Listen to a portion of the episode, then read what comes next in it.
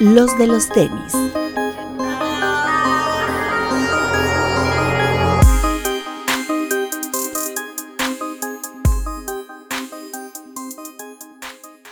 Hablemos de tenis, nada más. Bienvenidos a. Ya no es tertulia, Esto ¿no? ya es podcast, Esto ya es ¿no? podcast, ya regresamos. Y bueno, eh, qué mejor regresar que con Ricardo Campa, que es nuestro invitado del día de hoy. ¿Cómo está Ricardo Campa? Muy bien, ¿ustedes cómo están? Todo muy bien, muchas gracias. Estamos grabando desde Headquarter. Eh, ahora sí, nos valió un poquito la cuarentena, pero es que era necesario venir a platicar con Campa. Muchos de ustedes ya nos habían pedido este programa. Y aunque hoy vamos a tocar en especial el, todo el tema de, de ISPA, que es un proyecto muy ambicioso por parte de la marca y que va a estar aquí en Headquarter, también vamos a platicar un poquito con Ricardo de eh, lo que es Headquarter, a lo que se dedica y bueno, muchas cosas que ustedes a lo mejor ya saben, La gente pero lo es pedía. importante retomarlo. Lo La que- la gente gente, lo lo pedía. Max Aguilera, Hola bienvenidos. amigos, un gustazo estar otra vez. Años ya parece que pasaron después de la Este, última. Ma- Max Aguilera nunca sale de su casa, pero nomás le dijimos, vente a Headquarter y mira, Siempre friega. aquí. Llego como en casa igual, no hay Más no problema. terminó de pintarse el cabello. Apenas quedó a la mitad, pero Quedó la bien. mitad. Pero, pero ahí va, ahí va. Bien, amigo. Alberto Bretón. Hola amigos, bienvenidos al podcast. Estamos de regreso Sí, y pues la ocasión lo ameritaba, ¿no? Para romper un poquito el, el encierro y creo que va a estar bueno este programa.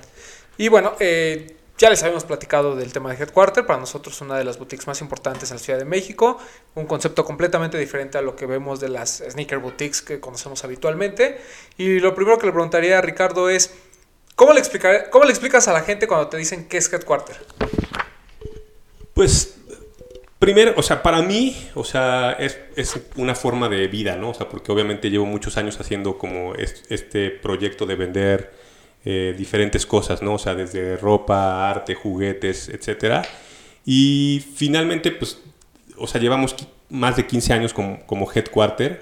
Entonces, eh, o sea, creo que para mí es como ese proyecto en el que, en el que invierto todas mis, eh, pues, idea, energía, plata, ¿no? O sea, siempre es como qué meto para que, para que se sienta mejor la tienda, cómo hago que la experiencia de cuando venga la, gente sea interesante. O sea, no nos interesa hacer una tienda más, ¿no? O sea, nos interesa obviamente tener como este eh, concepto en donde la gente venga y a lo mejor si no compra, por lo menos te diga, oye, ¿qué es, esto, ¿qué es esto que se está escuchando? O ¿por qué huele así la tienda? O etcétera. O sea, sí tratamos como de cubrir todos los elementos, eh, digamos, eh, sensoriales, por decirlo de alguna manera, o sea, en donde entres por cualquier lado, o sea, puede ser por el oído, por el olfato, por eh, la plática, eh, hasta llegar al punto en donde también las marcas tengan un lugar, ¿no?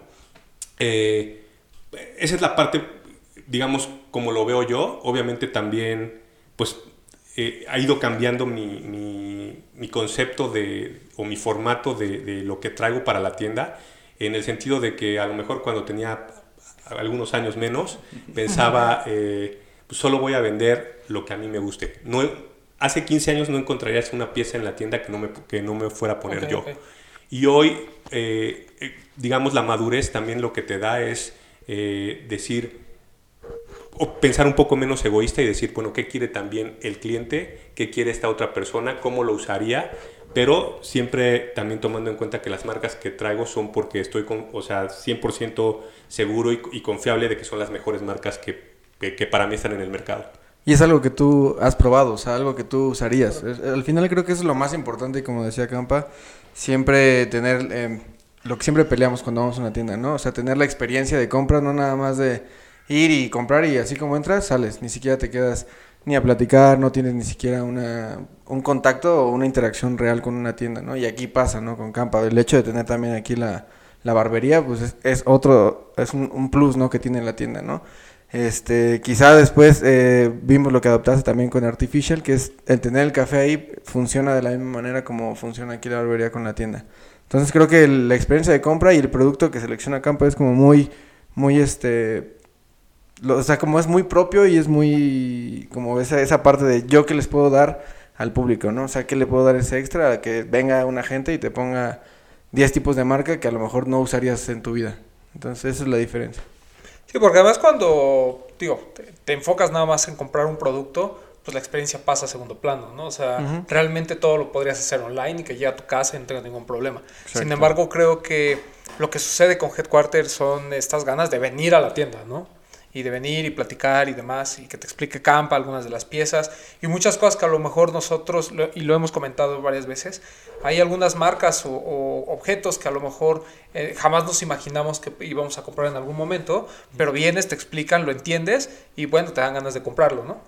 Eh, yo tengo una duda que siempre creo que he tenido desde hace muchos años y nunca le he preguntado a Ricardo, pero cuéntanos Headquarter Vancouver.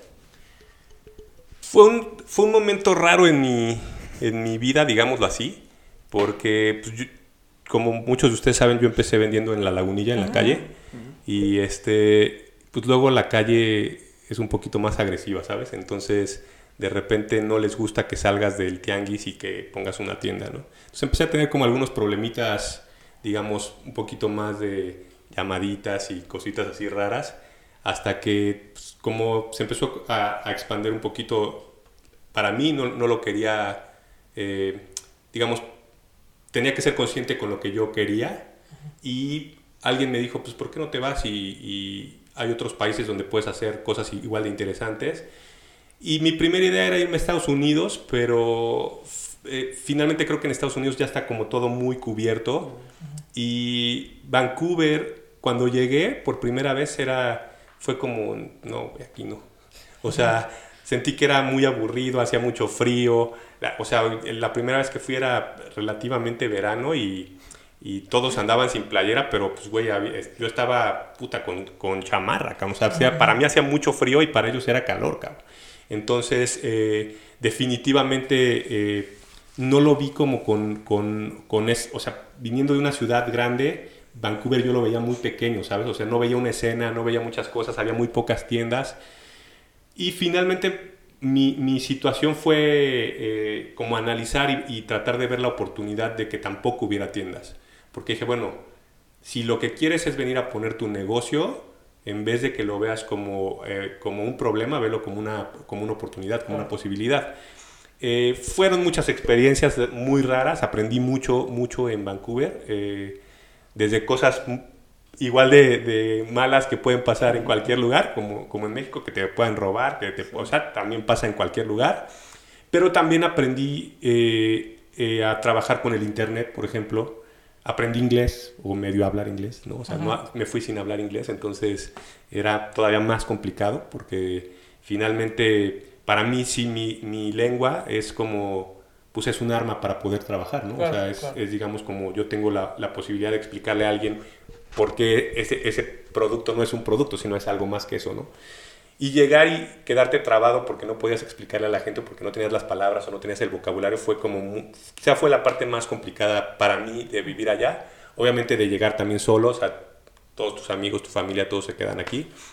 Entonces, sí era como complicado, o sea, yo nunca había ido al cine solo, nunca había comido solo y allá tuve que, que ejecutarlo, ¿me entiendes? O sea, era como, pues, güey, o te quedas en tu casa o sales. Entonces, para mí era, pues, salir, conocer. Siempre he creído que es- ese dicho de a donde fueres, haz lo, haz lo que, a donde fueres, haz lo que vieres, es muy cierto porque me tocó después ver muchos mexicanos que seguían queriendo vivir en México, en Vancouver. Es decir, se iban a los antros de salsa, que comían comida mexicana, solo hablaban con mexicanos. Y para mí era al revés, o sea, yo me quería ir a, a los antros donde estaban los canadienses, quería entender qué comían, por qué caminaban así, por qué eran más blancos que nosotros. O sea, como to- toda esa parte eh, cultural a mí me llamaba la atención para poder vivir en ese país, ¿me entiendes? Eh, aprendí que, por ejemplo, un negocio en, en- en Canadá, hay un... Hay un eh, abrieron muchas tiendas en Vancouver, ¿no? Pero un- una, una tienda de, de, digamos, de streetwear como A-Life se, se puso en Vancouver, ¿no? Y uno de los dueños de A-Life en, en Vancouver me comentaba algo que, que yo no lo veía aquí en México, ¿no? O sea, me dijo, mira, para que tu negocio funcione aquí, tienes que aguantar cuatro o cinco años. Si puedes aguantar cuatro o cinco años invirtiéndole a tu negocio sin ganar, el quinto año posiblemente empieces a ganar. Y sinceramente, eh, sí, sí vivir en otro país y abrir un negocio en otro país es muy costoso, cabrón. Es muy difícil, te cierran muchas puertas porque además a veces tienes que tener socios de del país para poder entrar. A veces también, aquí por ejemplo, muchos de los negocios llegan y abren y pues digamos que a veces pagan los permisos o como sea, ya es todo es, digamos, una línea de, de ley. Hace cuenta, nosotros empezamos a construir, mi idea en Vancouver era hacer un cubo de puro mosaico veneciano blanco, como color perla, desde, pe- desde techo, pisos, paredes, todo en mosaico. Y, y pues, haz de cuenta, empezamos a, a ejecutar y cuando llegó el primer inspector, este, me dice, a ver, este, ¿por qué pusieron el mosaico? No, pues, este, pues porque van las paredes. No, no, no, quítalo para ver si, lo, si la- como estás montando los muros están a la medida correcta. Entonces nos hizo quitar un muro. Luego me dice, esta puerta de la, va, da tu bodega, si el baño está dentro de la bodega, sí. ¿Sabes qué? Tienes que quitar esa puerta. ¿Por qué? Porque no es lo suficientemente grande para que quepa una silla de ruedas. Me dijo, tú hoy estás, con, o sea, entero, me dijo, pero tú no sabes si mañana vas a tener una discapacidad o si alguien discapacitado viene, tienes Va que tener todas las posibilidades para que entre esa persona al baño. Eh, tenía la cerradura, digamos, de bajar para bajar así. Eh, ah, no, la tenía de, de rueda, perdón.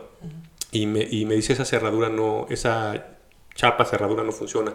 Porque me dice, si alguien viene y no tiene brazos, tienes que tener una que se baje para que lo pueda abrir con el codo. Entonces, todo ese tipo de cosas parecen tontas, pero son súper interesantes y fueron súper importantes. Me hicieron perder mucho dinero porque eran tiempos, pero finalmente aprendes de eso, ¿me entiendes? O sea, es, es, es, es la lección de irte a un país de primer mundo en donde las cosas se tienen que hacer de cierta forma, en donde no hay vueltas para atrás, o sea, es o lo haces como se tiene que hacer o no, o no te, pueden, o no te dan el permiso para abrir, ¿no?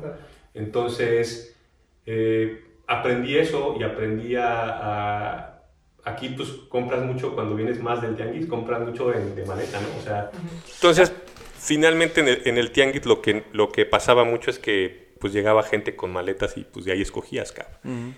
Y llegar a este país, o sea, Canadá, que era totalmente mucho más, digamos, de otra forma la, la negociación era, pues tenías que meterte a las páginas y pedir, o sea, como mandar mails y que todo empezaba a ser por vía email y después te empezaban a mandar como los catálogos y después los japoneses, por ejemplo, no les gustaba nada eh, que fuera el trato por email, tenías que ir a sus países, o sea, en este caso a Tokio, normalmente a ver las colecciones y si no ibas no te vendían. Entonces fue aprender, o sea, desde cero otro tipo de formato de negocio. Eh, y es interesante, o sea, la verdad es que pa- para mí fue, fue un muy buen eh, tiempo donde aprendí muchas cosas y gracias a eso también, pues ahora como tengo mucha más conocimiento de marcas que hoy están en México. Nos, ahorita nos contabas que Headquarter duró, Headquarter Vancouver duró 10 años. Así es. Eh, ¿Por qué decides regresarte y dedicarte a México nada más? Pues lo mismo, cabrón. O sea, la vida de repente te da unos madrazos medio raros. Eh, yo todo el tiempo estuve con eh, lo que le llaman ellos Work Permit, que es un permiso de trabajo. Y después empezó a haber muchos desmadres por los mexicanos allá en, en Vancouver. Y desmadres me refiero, aplicaban como refugiados cuando no eran refugiados. Y por ejemplo, países como estos le pagan a, a- a la gente, o es decir, si tú eres refugiado, te pagan eh, o te ayudan, más que te paguen, con 600 dólares al mes, te dan un, un bus pass, que es el, el medio de transporte, o sea, para que, para que uses el, el camión, y te dan clases de inglés. Entonces, pues aplicaban para que les dieran dinero el gobierno. Entonces, cuando se da cuenta el gobierno después de muchos años, dice, oye, cabrón, o sea, se nos ha subido todo este, o sea, hemos, hemos estado pagando por todos estos años un montón de dinero para gente que no es refugiada, güey. Entonces, ¿sabes qué? Sacan a todos los mexicanos, cabrón. Y fue cuando pusieron eh, visa, visa. visa para los mexicanos. Entonces, eh, a mí se me vencía mi, mi permiso de trabajo y me pidieron que lo tramitara desde México. Entonces me salí y ya no me lo dieron. Ok. Entonces, Es una buena, ah, una buena estrategia para... pues fue duro porque finalmente ya estaba yo con mi vida allá, pero pues las cosas pasan por, por, por algo y me regresé y, y aunque intenté como un año y medio regresar, cuando ya vi que no iba a pasar, eh, cerré. O sea que me quedé todavía con la tienda abierta un año y medio sin estar yo allá. Ok, ok. Y después me, me decidí ya enfocarme 100% a México, porque también te, te, te roba mucha energía estar pensando en algo que no va a pasar, ¿no? Y, pero las dos tiendas estaban al mismo tiempo, ¿no? Sí. Headquarter México y Headquarter Vancouver. Sí, o sea, de hecho todo el tiempo yo nunca cerré México, o sea, siempre estuve con los, con los dos puntos de venta. Ok. Y durante ese periodo en el que, pues obviamente es algo muy diferente a lo que conocemos hoy en cuanto a marcas, en cuanto a incluso el, el término streetwear, ¿no? Antes era algo así como de nicho y ahora ya se convirtió en algo mainstream, etcétera, etcétera. ¿Cuáles eran las principales diferencias que tú veías en el mercado canadiense al mercado mexicano en ese tiempo? El mercado canadiense, finalmente mi mercado era asiático, porque eh, Canadá está lleno de asiáticos, o sea, digamos que un 70% de la población es asiática. Entonces, Todo el mundo está lleno de asiáticos. Pero hay, hay, hay ciudades que más que otras, entonces de repente, pues ellos como que conocían todas, ¿no? O sea, entonces finalmente el cliente, mi cliente, el que, el que iba y gastaba, más que un canadiense era un asiático. Entonces, ellos, por ejemplo, pues a mí me tocaba mucho como analizar cómo se vestían, por qué traían esas marcas. Incluso era difícil, o sea, lo más difícil era que te aceptaran. O sea, a mí me, o sea, me veían como el latino y entonces para ellos es como el latino va a decirnos qué, qué es, qué es la onda, cabrón. O sea, no les gustaba. Incluso llegaban y, y yo les, con mi poco inglés les intentaba hablar y me hablaban en cantonés, cabrón. O sea, como diciendo, no, es, no va a ser contigo, cabrón. Entonces tuve que contratar un chino para que para Fuera que el fuera, el, digamos, el mediador y fuera el que vendiera. Y entonces, en esa época justo también entraba, era la primera oleada de SB, de Nike SB. Y afortunadamente tenía una buena relación con la gente de Nike en, en Canadá y me mandaban tenis que no habían salido, ¿no? Entonces, para los chinos era porque este cabrón trae esos tenis, pero era incluso un, un formato de respeto, o sea, haz de cuenta, cuando me veían cierto calzado, que a mí me caga eso, ¿no? Pero Sí. es lo que es, era como, hey, what's up? Y era como, porque hoy sí me saludas y veniste, has venido otras veces y no saludas, ¿no? Entonces era mucho eso, esa versión de qué tenis traes, por qué los traes, por qué lo tienes antes que nosotros.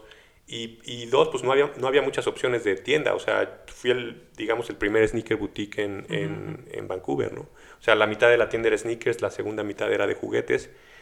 Cuando no empezó a, a resultar, pues empecé a meter ropa, ¿no? Ok. Pero, ¿qué marcas manejabas?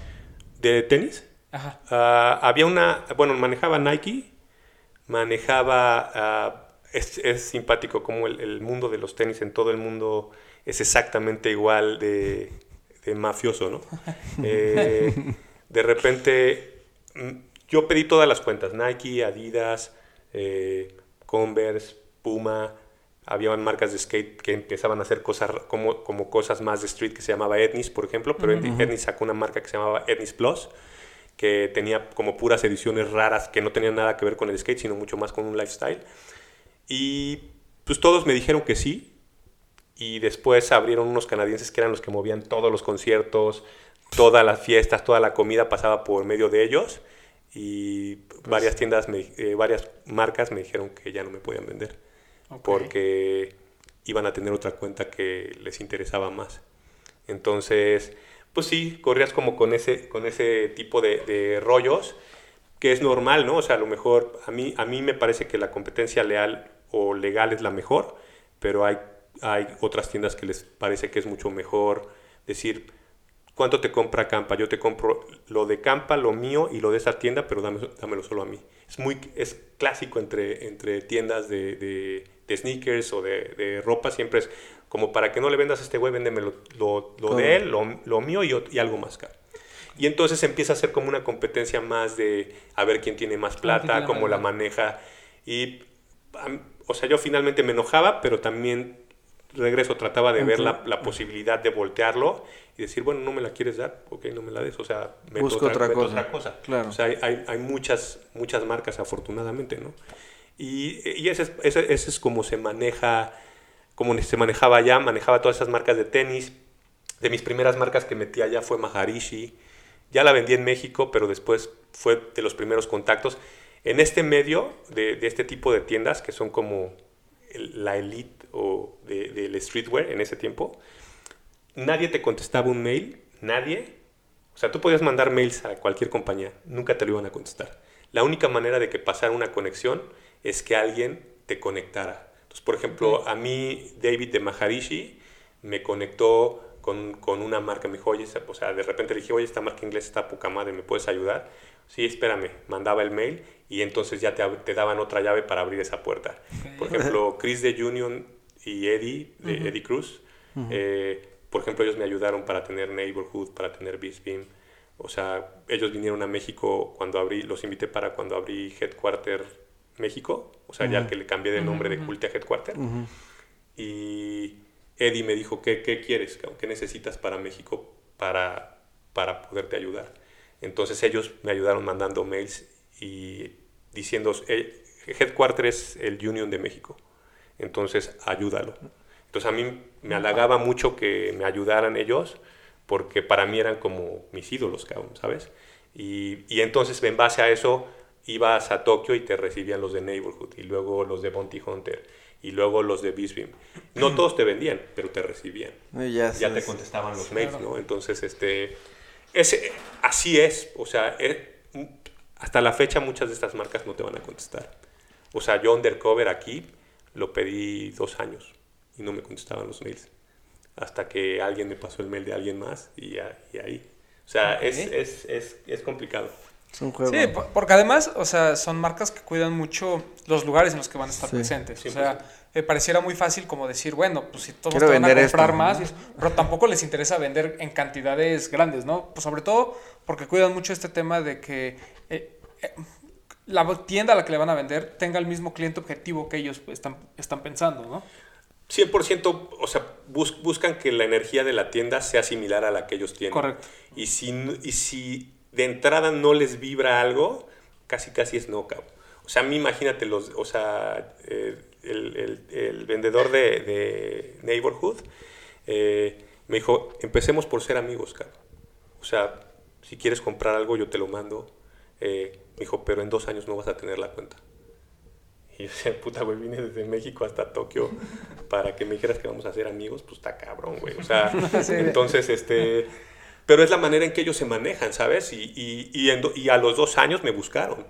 O sea, sí son como súper ordenados porque ellos quieren crecer de una forma. No es, no es que tú quieras la marca y la puedes tener. O sea, no es, no es por plata. Es porque ellos tienen un sistema de negocios en donde dicen, sabes que cada dos años podemos incrementar cinco puntos de venta para crecer ordenadamente. Y esa parte no la entendemos, Cam, porque el americano o el europeo incluso, su manera de vender es, mientras más cuentas me pidan, más abro, Cam. O sea, y no hay ese respeto. Por eso a mí me gustó mucho trabajar con Japón, porque su línea es totalmente diferente a cualquier otra, cabrón. Entonces, son, son muy clavados en calidad, en, o sea, te atienden como si fueras la persona, o sea, no importa cuánto compres, cuando tú llegas Sí, a su oficina, tú eres la persona más importante. O sea, a mí me ponían en cada exposición un traductor, un, eh, mi vendedor y un modelo, cabrón. Y pieza por pieza me la iban explicando, cabrón, para que entendieras de qué iba la colección. Entonces, sí era una, un- es una manera de trabajar totalmente diferente a, a la que yo tenía, ¿me entiendes? Yo te decía, pues préstame un rack y yo escojo lo que me gusta y vámonos, cabrón. ¿no? O sea, cada, cada junta se, se A escoger de la maleta, tres ¿no? o cuatro horas, cabrón.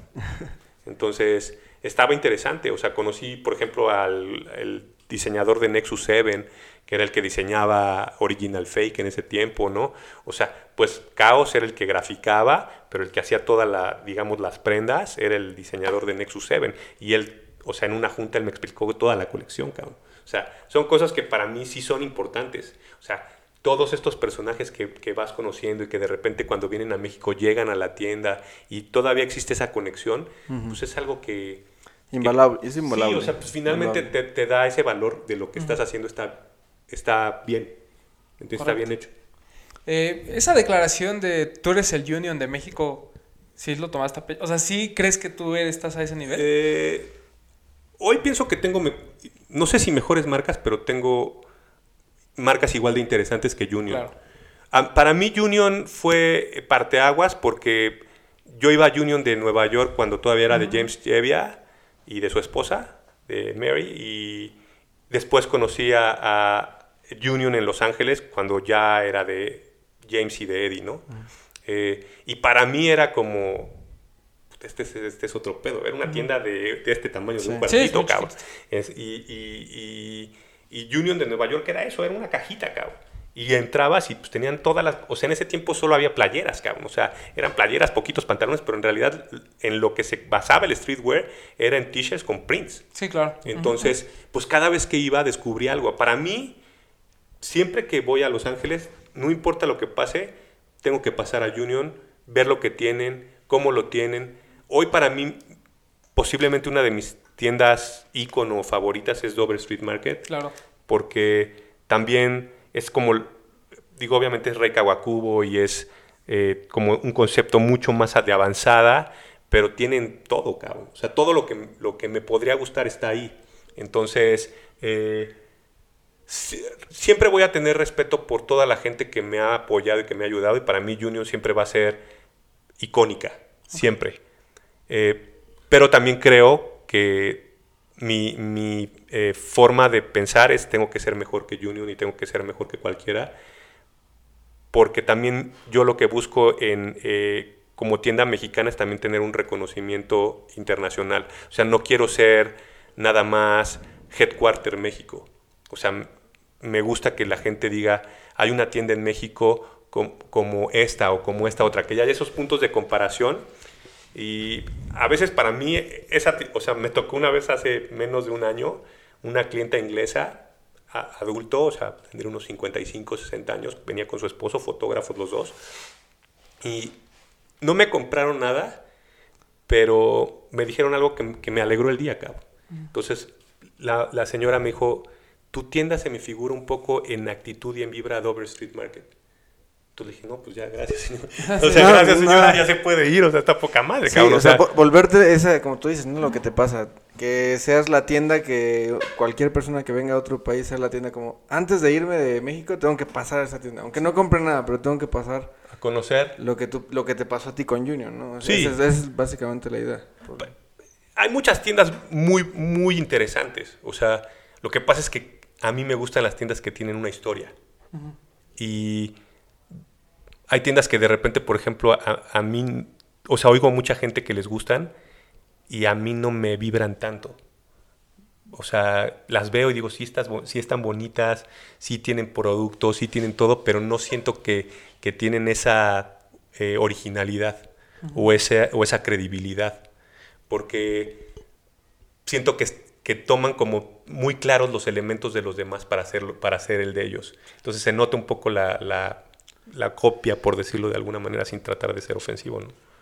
Sí, Sí, o la sea, son- atmósferas diferentes, digamos, ¿no? O sea, creo que, y, y lo hemos platicado también, cuando, eh, sobre todo en Los Ángeles y en Nueva York, que es donde casi todas coinciden, eh, Dover Street Market es una cosa. O sea, ellos están muy, a- muy afuera de todo lo demás. Incluso ni siquiera comparten los mismos lugares, ¿no? O sea, por ejemplo, la de Nueva York está en un lugar completamente diferente a donde está todas las demás ahí en el Soho y ahí como que ahí ustedes vayan y hagan su desmadre, yo estoy aquí, ¿no? In- incluso en Los Ángeles, ¿no? La nueva Dover Street Market está en una zona que pues, no, no hay Y como nada, si fueras ¿no? aquí a Vallejo y encontrar Exacto, exacto. O sea, hasta ese tipo de cositas como que les da cierta personalidad a las tiendas. Eh, finalmente es chistoso porque ellos crean las áreas. Eh, Correcto. por ejemplo, si tú ves que, por ejemplo, lo que está pasando en Los Ángeles, se va y se pone Dover Street Market ahí, en un año se empieza a llenar de tienditas. Sí. Claro. Porque ellos le dan también plusvalía al área. A la zona. Entonces, eh, ellos lo saben. O sea, digamos, Dover Street Market es del- de la dueña de, y diseñadora de, de Com de Garzón. Entonces, ella siempre, siempre ha ejecutado la misma dinámica, ponerme en un lugar raro. En Nueva York se puso en el Mid District en, en un tiempo, ¿no? O sea, entonces de repente imagínate estar en una tienda donde está cerca de las carnicerías y después se volvió una tienda, una, un área solo de galerías, pero una tienda de carnicerías. Entonces, como ese tipo de conceptos, a mí me volaban la cabeza. O sea, puta, ¿cómo a esta señora se le ocurrió eso y le funciona y la gente se lo cree y después todas las tiendas van y lo hacen?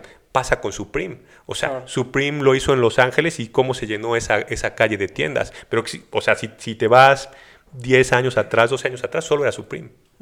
Entonces, como todo ese mismo concepto lo han ejecutado algunas mentes brillantes, ¿no? O sea, cuando se abrió en Los Ángeles Stussy, eh, Union Undefeated, fue en ese orden. Y primero James Jevia le dijo a, a Eddie, le dijo, vete a abrir Stussy a, a- a Los Ángeles. Y fue y abrieron Stussy, y después abrieron Union, y después Eddie decide hacer su propio proyecto y hace Undefeated. Pero no existía nada en La Brea. Eran Sí, esas tres tiendas. Hoy La Brea es, eh, o sea, son 50 tiendas. Sí, sí, sí. Y, y pasó, o sea, duró 5 o 6 o 7 o 8 años para que, para que se lograra. Pero ellos siempre traían el concepto de, de- de destination store. O sea, no les importaba ser un área, ellos querían ser una tienda de destino. Sí, es- es- eso es muy interesante, cómo eh, cada tienda tiene, o sea, obviamente siempre vas a reflejar la personalidad de alguna manera de, de la persona que crea la tienda, pero te digo, o sea, son atmósferas, o sea, a Undefeated y a Union lo separa una calle, ¿no? Sí. Y estás entrando a mundos completamente diferentes. eh, es, es- es algo muy interesante lo que sucede y creo que en México falta eso, ¿no? O sea, no- digo, no sé si tú lo sientes así, pero es, es muy difícil encontrar una atmósfera diferente entre tiendas, ¿no? Sobre todo cuando hablamos de sneakers, ¿no? Y en el caso tuyo es creo que muy particular porque, mm, pues a lo mejor salvo Jet, que ya platicamos que a lo mejor busca otro tipo de, de cliente, eh, siento que Headquarter tiene una personalidad que además nadie más comparte, ¿no? O sea, eh, ese siempre fue tu objetivo, o sea, como tú ser alguien completamente diferente a los demás, hasta en términos de producto, ¿no? Sí, digo, personalmente así empezó mi- mi- mis ganas de, ser- de dedicarme a esto. O sea, cuando yo iba en la, en la secundaria y en la primaria, digamos que en la primaria iba en una escuela eh, donde no tenías que llevar uniforme, entonces podías irte vestido como sea y entonces se notaba mucho más quién se vestía diferente, claro. ¿no? Entonces, yo no tenía los medios o en mi casa no había lana para, para comprar ciertas cosas, o sea, a mí me pagaban la escuela y me decían, pues, güey, tienes una escuela privada, aprovechala, cabrón. Pero no había lana para unos tenis o para un pantalón chingón. o- y yo veía dos o tres güeyes que traían unas cosas que, si hablamos en los ochentas, pues todos, todos nos vestíamos exactamente igual. Sí, O sea, correcto. playera blanca, pantalón de mezclilla y unos tenis, cabrón. Y de repente, pues ver a estos tipos que llegaban con unas cosas extravagantes para el momento. Y yo llegaba con mi mamá y le decía, mamá, es que cómprame unos zapatos rosas, porque este güey trae unos zapatos topside rosa fosforescente. No, pues ¿cómo, cabrón? O sea, de entrada, pues no, cabrón, no. O sea, de entrada no rosa y de entrada no nos alcanza para comprarte sus zapatos. Entonces, siempre fue como mi, mi objetivo decir, ¿por qué hay gente que se ve diferente a los demás? Y, y siempre quise como, re- como tener esa, esa forma de ser también y de ser, yo voy a juntar lana para también tener eh, mi apariencia o mi forma de ser, tenga un sentido, pero que también sea diferente a lo que los demás reflejan. Y entonces, a- en base a eso nace también la idea de que las tiendas reflejen algo que no es convencional. Eh, y justo, justo para mí ese, ese calificativo, cuando también viene el, nacional y viene el extranjero y lo ven como diferente. Esa es la parte donde, yo siento que hay un acierto. Porque si el, si el extranjero viniera y me dijera, ah, pues esto es- se parece a Keith, o se parece a tal, o se parece a cual, pues ya finalmente no tiene, no tiene una personalidad. Incluso cuando llega gente y me dice, tienes marcas bien chingonas, o sea, marcas que a veces, o sea, por ejemplo, Ader Error les llama mucho la atención a, los extranjeros, ¿no? Me decían, güey, ni siquiera en mi país está esta marca y está bien cabrona. Entonces, sí es esa búsqueda de, de- producto, de forma, de, también de tratar de reflejar eso, ¿no?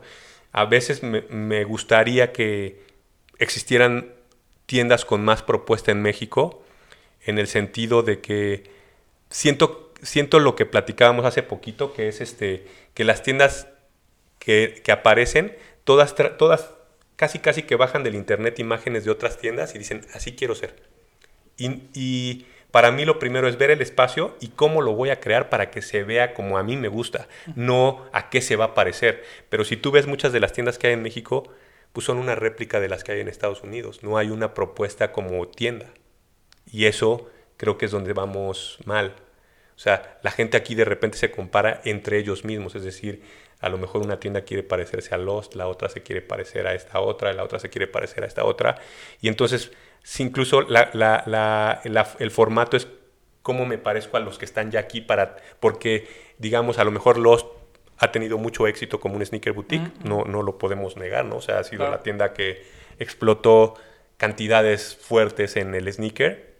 Eh, y entonces muchas de las tiendas que van comenzando quieren ser un mini Lost. Claro, claro, es como su... Su objetivo, ¿no? Exacto. Y a mí me parece que lo único que te va que va a lograr que las marcas te vean como diferentes es que no te, no te compares ni te reflejes en algo que ya existe.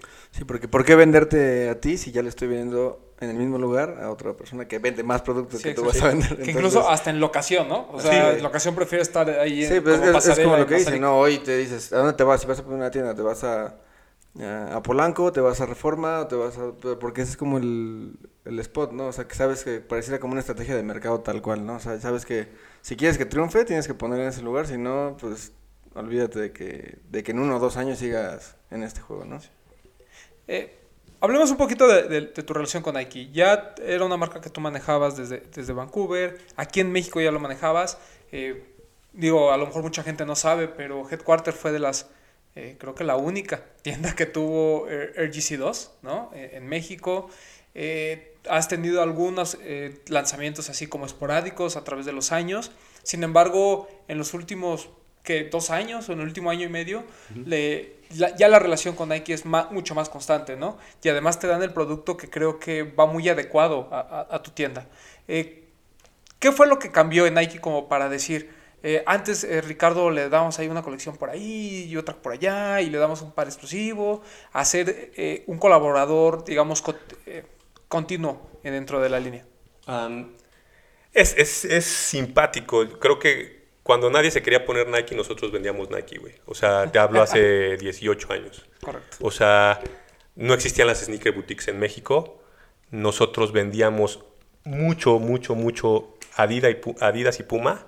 Era lo que se vendía en México. Te hablo una época donde desde tenis de correr, que eran los clásicos modelos, desde Zambas, etcétera, y de, de- hubo una época que se vendió muy cabrón cuando salieron estos tenis como más inspirados en las carreras de autos, que todos querían traer las botas súper altas tipo de Ferrari y todo este rollo. Sí. Este, No, pero- ¿qué pasó? no, no, no estaría mal, Bretón. O sea, no, no, no está mal porque, porque finalmente para la, no, pa- no sientas pena. para la época era lo que estaba bien. E- Era el reflejo del mercado Era, estadounidense. en, en esa época, sinceramente, traer ese- esas botas de que hoy pueden parecer feas, sí, era, sí tenía onda, güey. Entonces, después yo tuve chance de, de ir a... Me fui a Europa un, un viaje y vi, por ejemplo, muchos donks. El, el donk de Supreme, el de las estrellitas, la bota. Eh, me traje el primer donk laser, el primeritito que salió. Y Nike no tenía oficina en México. O sea, tenían, eran dos chicos eh, que a- tenían como una distribuidora o no sé si una pequeña oficina de Nike, pero no era, no era lo que es Nike hoy. Y ellos empezaron a ir a la tienda porque les gustaba y eran clientes y me decían, oye, es que estamos trayendo Nike, ¿por qué no, por qué no este, nos dejas meterlo? No, pues es que nadie compra Nike, cabrón. O sea, y entonces cuando regreso de este viaje le dije, ok, güey, esto es lo que quiero que me, que me traigas. Y los güeyes se quedaron como, ¿qué es esto, cabrón? O sea, le dije, no, pues esto es, esto es. Nike, cabrón. Esto es Nike y esto es lo que a mí me gustaría que trajeras para que tenga sentido para mí en la tienda. Eh, fue difícil, o sea, no, no, no, no pasó mucho, o sea, su- seguimos teniendo los, los Nike que llegaban a México, no llegaban cosas interesantes, muy básicas, digámoslo así. Eh, y esa fue como mi primer etapa en, en Nike, digámoslo así, que duraría algunos años. Después, eh, mi vendedor en, en, estado, en, en Canadá era Neri Sandoval, que pues eh, digamos que él se, creo que ha sido la persona que ha hecho que, que Nike sea lo que es hoy, o al menos digamos fue el primer empuje de lo que es Nike en México hoy. Él era mi vendedor en Canadá y él era o es una persona muy ambiciosa, muy ambiciosa de, de querer lograr cosas grandes. Y me, me dijo un día, oye, invítame a México, cabrón. O sea, me gustaría irme a trabajar a, a- a Nike México. Y vino y nuestra primera parada fue el Chopo y este y el güey traía nada más para que se vayan dando una idea el For Love or Money de Futura eh, que es un par de 24 Quemaba. ¿Perdón? un par de Sí, 20 es- de veintitantos. Es- Está a la Sí, altura de- como del París. y eso, así como es, ya- Sí, es- es- un, es un par de creo que de 24 Sí, como hacen- 24, na- 25. o sea solo Friends and Family y el güey lo traía puesto. Y me dijo si te das cuenta cómo todo el mundo se me queda viendo a mis tenis le dije güey nadie sabe qué traes puesto cabrón o sea estás en el chopo no, no les interesaba Nike y el güey ya sentía que, que sí cabrón. Y su primer frase que creo que fue donde yo sabía que iba a pasar algo el güey me dijo aquí lo que yo veo son pies para ponerle zapatos, cabrón. Y hay un chingo, cabrón. O sea, si te dabas al Chopo, obviamente había muchos, cabrón. Y ya si empiezas a recorrer la Ciudad de México, hay muchos, güey. Entonces, el güey quiso eh, lograr cosas duras. Él abrió, por ejemplo, la cuenta de Barrio Guario en Tepito. Como ustedes saben, eh, Nike no permite abrir en tianguis ni en mercados. Y, y él tomó el riesgo de, de hablar con Nike y pedir que se abriera la cuenta en, en- de Barrio Guarro. Todos, todas estas tiendas que se fueron abriendo, pues eran personas que, le, que eran clientes de nosotros que le fuimos presentando a Neri. Y, y él decidió como hacer este ruido de decir, ¿por qué no abres una tienda? En ese, en ese tiempo abrió eh, Alex, el, el esposo de Fer. Sí, sí, sí. Ellos, él y su hermano abrieron una tienda que se llamaba Guerrería. eh, y hacían, tenían como sus eslogans también de mantente gangster y traían como todo este rollo de, de hacer una escena. Eh, abrió Jasper con Shelter. eh, eh, por ahí abrió alguien más. Está de lockdown. Lockdown, exactamente. Entonces se empezó a, se empezó a hacer un... incluso José María en, en 8 empezó, a ten- empezó a tener también una sección de Nike. Entonces todas estas cuentas se empezaron a abrir, digámoslo así, por la conexión que yo tenía con esas personas. Cuando Neri me, me pide que le presente a, las personas visionarias o a las personas que fueran influyentes en, en México, le presento a estos, más Mijangos, más Rick de Motivos, que por ejemplo para mí es una de las personas que más sabía de tenis, que es, el- es quizá el más callado y la gente no sabe ni quién es, No pero ese güey compraba todo, cabrón. Te, te hablo de que existía una tienda en Nueva York que se llamaba Nom de Guerre, y lo- lo- créeme que los neoyorquinos son, son mamones Sí, y sí. duros, le enseñaban tenis que, que no salían para todos, cabrón. O sea, le abrían las vitrinas, ¿quieres? Sí, porque sabían que el güey compraba, cabrón. Entonces se empezó a crear una escena en México, eh, se, lo- se logró, o sea, había muchos artistas parti- participando y yo tuve un disgusto con ellos porque para mí yo había traído a la persona y le había presentado a las personas correctas y me abrieron una tienda a media cuadra.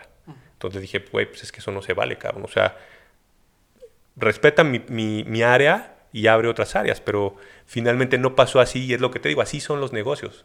O sea, de repente, aunque tú quieras que sean de una manera, no van a pasar de esa manera. Y entonces, pues, eh, era más que un carro yo, entonces dije, ah, no, pues a la verga, o sea, no Nike. O sea, no, no, o sea, no es así como creo yo que debería ser, entonces no Nike, ¿no? Después de unos años se, se va Neri para, para Oregon y me busca Eli. Eh, y me dice, oye, con- justo con Chris Barnard, me dicen, oye, ¿por qué no eh, re- o sea, comenzamos nuevamente?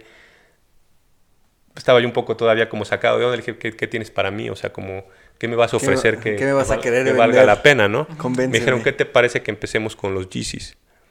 Eh, suena, suena Sí, bien, ¿no? sí. Entonces, este... Ah, mira. entonces, Estamos hablando. pues, lo, pues obviamente los vendimos en nada, en un minuto. Eh, y de ahí empezaron a llegar algunas cosas. Eh, la propuesta que yo repetí fue, solo te pido que me respeten en la colonia Roma. O sea, si quieres abrir Polanco, Juárez, donde sea, está bien, solo mantengámoslo por áreas. porque claro. tampoco es que hay tanto, ¿no? Sí, sí, cada quien su zona de influencia, ¿no? Y eh, Camilo decide abrir eh, Lost, Roma. Roma. donde era Shelter. Ah, y entonces, eh, pues pasa un poco la estrategia que les decía del pasado, de decir, pues, ¿para qué le vendes a él si me puedes vender todo a mí? Y me dicen, ¿sabes qué? También le vamos a vender a él. Y dije, ¿sabes qué?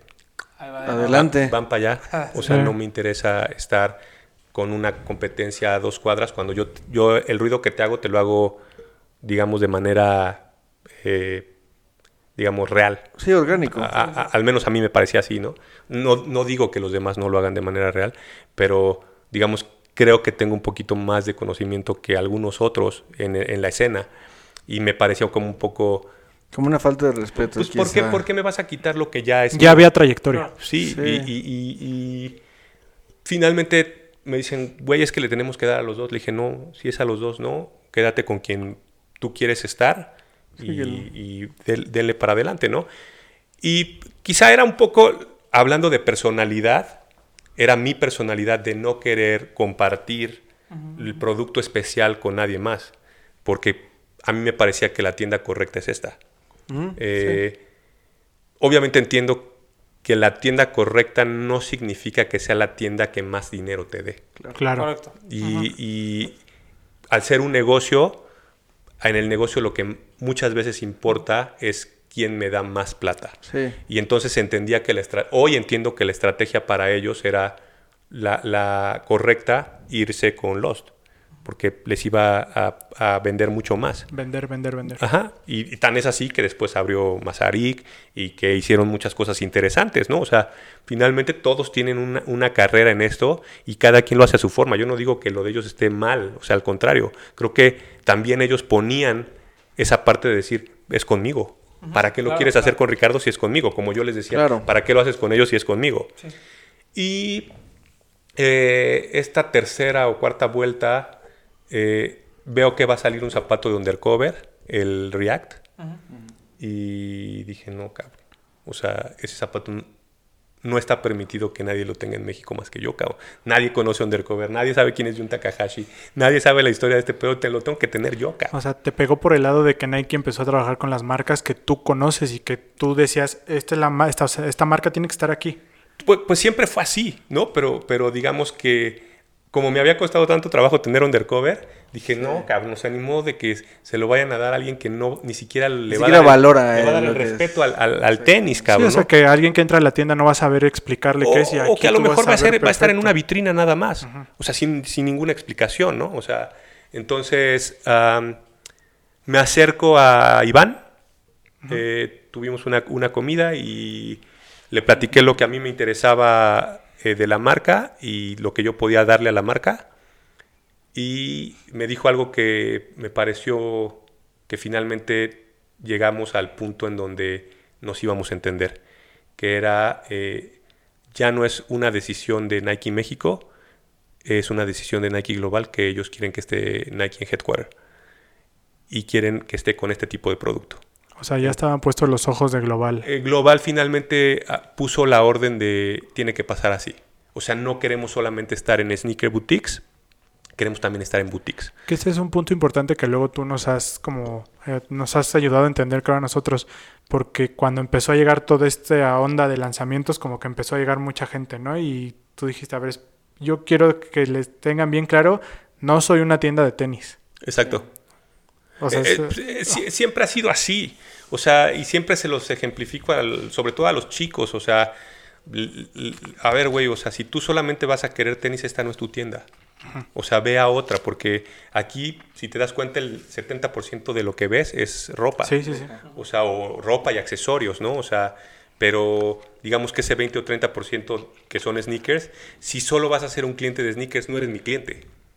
O sea, tiene que ser el look completo para mí, para que seas mi cliente. A ver, por ejemplo, un Sakai me dan 36 pares. Lo sea, quieren 200 personas. ¿Cómo, cómo puedes eh, repartir entre, entre, incluso entre clientes nuevos? O sea, para mí también siempre he manejado en, en mi negocio el respeto a mi cliente. Y mi cliente frecuente tiene derecho siempre antes que cualquier cliente nuevo. Porque se lo ha ganado. Aquí no es a billetazos. A mí puede llegar un cliente ahorita que me dice, güey, te compro 50 mil pesos, pero dame el par. Me da igual, güey. O sea, prefiero venderle a alguien que es un güey que, que ha estado aquí por 5, 6, 7 años que, y que todo el tiempo ha venido y que es familia y que aparte apoya y que le gusta la tienda y que se siente a gusto. Para mí esa es la persona correcta. Y además, en este fenómeno nuevo, relativamente nuevo de, de revender, trato de irme con la persona que lo va a usar. O sea, para mí es es súper importante. Mm, Siempre lo menciono, no puedo, no puedo eh, digamos, controlar que el 100% de los zapatos que salgan de Headquarter se vayan a los pies, Claro. pero sí puedo decirte que el 75% se quedan en pies que lo compraron de, de, de- de primera mano, no en, no en reventa. Entonces, eh, ese es el objetivo, yo siempre se lo planteo a Nike también. A mí no me gustan las, ah, las dinámicas, no me gustan las filas, me da igual que haya foto con 300 o 500 personas, eso ya no me, no me emociona, ¿sabes? Ya para mí está incluso pasado de moda.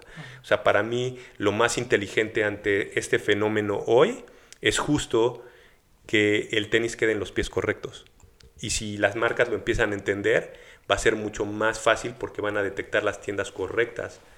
¿A y es donde mandar lo ese producto? Porque aquí finalmente también las marcas a veces tienen un poco, un mucho de culpa de que el zapato se vaya a reventa. No, y- porque y- se lo dan al punto de venta que lo revende. Y como dices, creo que ya va más allá de esto de las fotos de mil personas fuera de la tienda. ¿no? Hoy en día ya creo que las marcas también se están empezando a dar cuenta que es calidad sobre cantidad y creo que eso es el, lo más fuerte de Headquarter. Eh, Es lo que intentamos y es lo que nos gusta y creemos que va a ser por ahí. Y eh, siempre a partir de este, de este, de este inicio o reinicio con Nike, me propuse una, no pelear y dos, eh, decir sí. O sea, decir sí a todos los proyectos que para ellos son importantes para Headquarter. Y, y creo que uno de los más importantes eh, que hemos visto con- contigo y, y Nike fue sin duda lo de Fear of God, ¿no? O sea, el hecho de que Jerry Lorenzo haya venido a México, que tú hayas sido partícipe directo en todo lo que, en, en todo lo que se montó, eh, que tú hayas sido, digamos, el retailer oficial para vender es- ese zapato, que hayamos tenido los dos colores eh, que no salieron sino hasta semanas después. Un lanzamiento global. tiendas, un lanzamiento global. Eh, ¿qué ta- Ahora sí que, ¿qué tanto tuviste que ver para que tú hayas sido seleccionado para el tema de Fear of God? Eh, quizá no era yo el elegido al principio. Ok, ok. Eh, y después vieron que podía ser, digamos, ese primer paso para cambiar las cosas, para hacer una experiencia diferente. Yo casi creo que iba a ser para Lost, ok. eh, pero tomaron la decisión de, de hacer ese primer cambio, de decir, probemos algo nuevo. O sea, ya hemos hecho muchos experimentos, han pasado bien, han pasado regular, han pasado mal, ¿por qué no intentar algo nuevo? Tuvieron el acercamiento conmigo, eh, me hicieron la propuesta, les eh, como ideas y cerramos la, la negociación de que si lo hiciéramos juntos, solamente pedí que fueran el, el sistema ventas fuera 100% headquarter.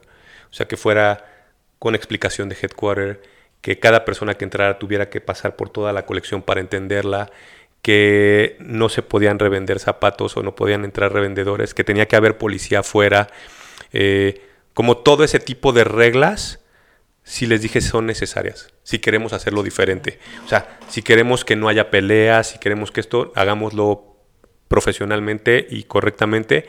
Y la verdad es que también a ellos les, le invirtieron mucha plata para que pasara de esa manera y afortunadamente fue posiblemente uno de los lanzamientos más importantes en México, no solo porque venía el artista, sino quizá por el tipo de experiencia que se dio que era diferente a lo que había pasado en otros años.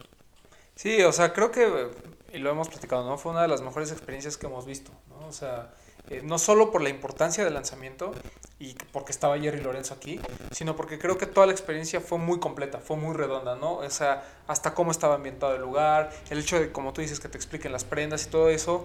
eh, a, lo mejor la gente que no ha tenido la oportunidad de venir a Headquarter, la verdad es que la experiencia es, es, completamente diferente a lo que ustedes han vivido. Eh, yo la otra vez le comentaba a Campa que vino mi papá y mi hermano, vinieron a cortarse el cabello.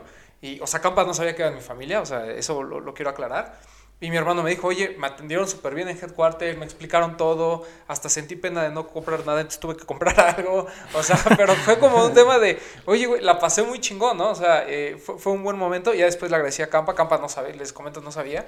Entonces, ahí es donde te das cuenta que, cu- ¿cuál es lo que diferencia a Headquarter del, del resto de, de las tiendas, ¿no? Eh, y bueno, ahorita hablando de los proyectos que siempre dices que sí, ahorita está el tema de ISPA, ¿no? Exacto. Eh, nosotros tenemos una duda que hemos así como peloteado en varios programas sobre cuando, AC, cuando ACG la quiere revivir Nike, ¿no? Y Arolson estaba al frente, yo siento que era muy el concepto de ISPA que conocemos hoy, ¿no? ¿Tú sientes que, es, que fue eso lo que sucedió? O sea, como que ACG al final dicen, dejemos el heritage de ACG como es y hagamos una línea completamente nueva. Eh, tiene, tiene sentido, aunque siempre ha, siempre ha existido un laboratorio de Nike. Eh, entonces, este laboratorio tal cual es ISPA. Entonces, eh, Lo que pasa es que a veces a nosotros cuando vemos los proyectos ya los vemos afuera, pero no sabemos cuánto tiempo, to- to- todo el proceso que lleva. Eh, a mí cuando me presentaron ISPA por primera vez, incluso me mencionaban que podría venir a reemplazar a ACG. Eh, yo siento que obviamente un personaje como Errolson, eh, pues tenía mucho que aportar, ¿no? O sea, pero si te das cuenta, era muy acronym lo que pasaba Sí, con, sí, con- sí. con ACG. O sea, no era tampoco, no que no hubiera una aportación, pero sí él se apegaba mucho a las reglas de acronym. Entonces, obviamente, digamos que tenías alcance a comprar algo a menor precio con la calidad de algo de acronym. Y el concepto. O el diseño, o el concepto, O sea, ¿no? estaba más cercano a una colaboración que realmente a una línea Eh, eh, aparte. De me un parece, laboratorio como porque, tal. porque si, si te remontas al ACG de los noventas, era montaña, güey. Era muy, muy outdoors, pero sí, sí notabas incluso de repente hasta pues lo clásico para ir a escalar, cabrón. O sea, eso, eso era ACG, cabrón.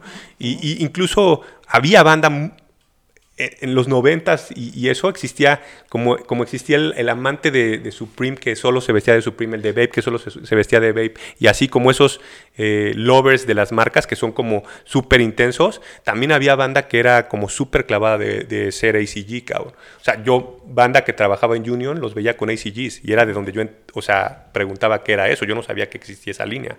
Eh, y, y finalmente empiezan a, a existir muchas, muchas eh, vertientes y no sé si ya vieron, eh, este es algo que digo, la verdad a mí me, a- lo vi ayer, no sé si ya vieron el documental, bueno, el, el capítulo de Abstract de, de- de- de Tinker.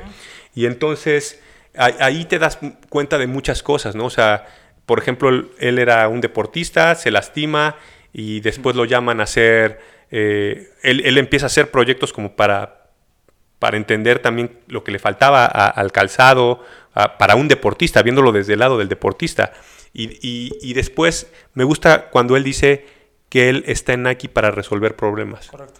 Entonces, eh, si todos pensáramos un poco cómo resolver problemas en vez de cómo juzgar, criticar, bla, bla, bla, sino resolver cosas, sería mucho más interesante, ¿no? Entonces, eh, justo eh, este laboratorio de, de ISPA es, es eso, es, es, es cómo resolvemos problemas. Existe una, eh, seguramente ustedes lo han escuchado mucho o, o- o no sé qué tanto, pero existe también este, este programa ah, de la NASA que se llama ISRU, que es este, este programa, yo creía que, que era un programa que encabezaba Tom Sachs, pero es un programa de la NASA como tal. Y Nike se alía con este programa y pone como embajador a Tom Sachs para hacer como todas estas eh, estos proyectos digeribles para gente como nosotros. O sea, eh, eh, la- no, no sé si, si, si también en, en- en lo de abstract lo decían, pero es ¿qué pasaría si cuando nosotros mandamos a cuatro astronautas o los que sean al espacio, cómo resolverían un problema? No hay más que lo que hay en el, en el, en el cohete, ¿no? Entonces, justo ese es- esa es la propuesta de ISRU, es resolver problemas con lo que tienes. Y es exactamente este programa de, de ISPA, es eso ya desde Nike. Ya no es La NASA. Toma- tomaron como los elementos más importantes de lo que la NASA hace, hace y lo metieron a, a ISPA. Entonces, eh, me parece que es este laboratorio en donde todo mundo puede experimentar con los elementos que hay, incluso eh, el, eh, ahorita, incluso cuando analicemos la- las prendas, también yéndose por un poco el lado sustentable, plus el diseño, plus lo que a ellos más les interesa es un poco un proyecto mucho menos enfocado al hype, sino mucho más enfocado al visionario, a la persona que va unos pasos adelante, que siempre ha estado involucrado con la moda, que siempre le ha gustado como esa parte de lo que hablamos de verse diferente, de, de tener algo que incluso se sienta diferente o que aporte algo diferente a, a- la escena o a la moda o a la persona, ¿no? Entonces, justo si se dan cuenta con las cosas que han ido pasando con, con ISPA desde esos como destellos que tuvo, han sido piezas raras, cabrón. O sea, han Sí, sido sí, sí. piezas que tengo, tenemos por ahí una chamarra que se infla. Y, y faltaba un poco como que Nike te dijera para qué se inflaba. Y yo cuando viene un cliente le digo, ¿tú para qué crees que se infle? O sea, ¿para qué te serviría que se infle? Y, y yo yéndome un poco más allá, eh, me puse a pensar, bueno, si yo estuviera en un lugar que tuviera tierra y agua, pues posiblemente me podría servir de salvavidas, ¿no? Metiéndome al agua. A lo mejor si estuviera en un campamento, podría utilizarlo de almohada. O sea, como todos esa, ese, ese doble propósito, ¿no? O sea, como hacer una línea todoterreno. Eso, eso me parece que, que es hacia donde va dirigido ISPA. Porque, o sea, a lo mejor ahorita estamos muy metidos, sobre todo la gente nueva que, que está en este mundo de los sneakers. A lo mejor siempre está asocia esta asociación con, con, la moda, con el hype, con, con, las retros, ¿no? O sea, como que todo es una silueta que ya tiene cierta historia y esto es lo que vale. Y perdemos de vista que las marcas deportivas son marcas de innovación, ¿no? O sea, una, una marca como Nike no se puede quedar a, a solo hacer reediciones de, de, modelos ya existentes, sino que tiene que seguir experimentando. Y creo que ISPA, así como lo fue ACG en su momento en los 90, le da esta plataforma para poder crear cosas que a lo mejor ni siquiera imaginábamos, ¿no? Yo creo que el, el tema de, aunque ACG, como bien comentas, estaba muy enfocado al, al montañismo y a otro tipo de condiciones, el, como su nombre lo dice, el tema de ISPA sí es como, sí es como un laboratorio, ¿no? O sea, sí es un tema de qué tantas cosas puedo hacer fuera de, eh, de, del diseño y qué materiales puedo experimentar, qué propuestas puedo hacer. Y por ejemplo, esta última colección que, de, la, de la cual vamos a platicar, pues siento que es como ya el, el, la punta, ¿no? Es como su, eh, no sé cómo decirlo, es como la mejor colección que hemos visto de ISPA, no solo por lo completa, sino por lo arriesgada, ¿no? O sea, incluso un par como el Road Warrior, ¿no? Que, o sea, lo vimos de repente en fotos y todo el mundo dijo qué raro, pero nadie dijo qué horrendo, ¿no? O sea, como que todos dijeron, o sea, está increíble, ¿no? O sea, y cuando ya te enteraste que era limitado y que valía 500 dólares, solo fue así como de, le das, oye, le das una importancia. Sí lo, sí lo pagaría, ¿no? Es, es, como el breakthrough, ¿no? Como dice Correcto. Ricardo, que que antes te aventaban las piezas, pero era así como de, ok, pero ¿quién me explica por qué trae como impreso, por qué trae como descosido acá, por qué trae hoyitos? Y esta ya trae todo una, un contexto, una base y, y, te explican el, incluso hasta el origen del logo, ¿no? Que yo creo que muchos no sabíamos. Eso está increíble. Que a, a, mí me parece espectacular que te explican que es la letra del Air Max, del logo sí, de Vapor o sea, Max, Vapor del logo Max, de Presto. de Presto. O sea, eso a mí me pareció increíble y, y, y creo que, que sí, como dice Román, esta en este momento es la colección más importante. Sí, eh, yo siento que lo que lo que quisieron hacer fue, digamos, antes cuando íbamos a los a las discos o a los antros, ponían rolitas como para calentar, ¿no? nada más como para ir viendo que la gente se fuera aprendiendo y después decían, ya abrieron pista, ¿no? Entonces, siento que ya pasó, que está pasando eso, ¿no? Como que lo que fueron lanzando cancioncitas como para que vieras como para dónde iba y siento que ahorita están ya diciendo, esto, por aquí vamos a irnos, ¿no? Entonces, este... Justo, justo lo, lo, lo que tocaba Bretón de, de el tema de explicarte que cada letra está tomada de una tipografía de algún otro tenis, es lo que te están diciendo, estamos tomando todos los elementos de lo más importante en Nike, metiéndolos a una licuadora y haciendo cosas nuevas. Porque obviamente también existe, estoy seguro que existen cosas del pasado en, en, en ah. ISPA. Eh, entonces, esa parte está, está chingona, o sea, está chingona que, que el, la gente que está metida también le den la posibilidad de atreverse a hacer cosas raras y de decir, eh, démosle este sentido. Creo que ahora ya, ya se van a ver colecciones mucho más formales de ISPA a partir de ahora. Eh, sí se va, o sea, no va a ser como este trimestre y tan tan, o sea, vas a ver el próximo y ya cada año va a haber cosas de ISPA interesantes. Eh, y con inspiraciones, ¿no? O sea, por ejemplo, esta colección, lo platicaban ustedes en algún programa, se nota mucho eh, como Mad Max, como el motocross, sí. como el eh, como toda esta tendencia cross, el ¿no? Pocas, el eh, posapocalíptico, decíamos. posapocalíptico. En, en, la ropa sobre, sobre todo, pero por ejemplo en el calzado, el, el, FK, que es el que traemos puesto, mm. o, por ejemplo, toda la suela está hecha geométricamente. O sea, y, y, y, para la gente que, por ejemplo, tenía este rollo de, de que nos gustaba el React, o sea, ellos dijeron, ok, explot, haz de cuenta que metamos a un lugar donde explotemos el, el React y se vuelva un overreact. Entonces, por eso la suela es como súper cargada, pero es la suela más ligera que, que tienen aquí para este tipo de, de zapatos. Eh, todo el material del el, el SFK, porque es el Fly Knit, Fly eh, es también hecho de material sustentable, es hecho de basura también, o sea, como el, el de Space Hippie. Que es, es- es al- es algo, es algo que quería comentar, pero dije, me voy a esperar a que Ricardo nos explique un poquito más. Pero son como tres líneas que conectan perfecto de Nike en este momento, ¿no? El ISRU, El ISPA y el Space Hippie, ¿no? Como que son un- como que vienen, van a formar una trifecta perfecta para el futuro, ¿no? Seguramente tendrán, saldrán del mismo laboratorio, creo yo. Sí, ¿eh? yo también O sea. Y eh, te digo, tiene, tiene muchos puntos. To- todo, todo el calzado que vamos a ir viendo de, de, eh, de ISPA o de ISPA es este. Vamos a ver mucha innovación, sobre todo. Y repetimos, no, no esperen ver a lo mejor un, un J Balvin usándolo para comprarlo o no esperen ver A Virgil. a un Virgil usándolo porque finalmente lo que ellos están pretendiendo y, y- y lo- y- y no o sea no, no ofendiendo de que estas personas no lo deberían usar simplemente eh, eh, a lo mejor un J Balvin encaja mucho más en el mundo hype como a lo mejor eh, ciertas personas o sea pero yo les puedo decir que en la junta incluso en el proyecto que nos mostraron a nosotros eh, estaban como digamos como los íconos de la marca era Sara de Colette un Ronnie Fig o sea como toda, todas estas personalidades un Hiroshi Fujiwara que son como digamos los las mentes eh, maestras o las Innovadoras, mentes ¿no? más creativas va- de la escena por muchos años.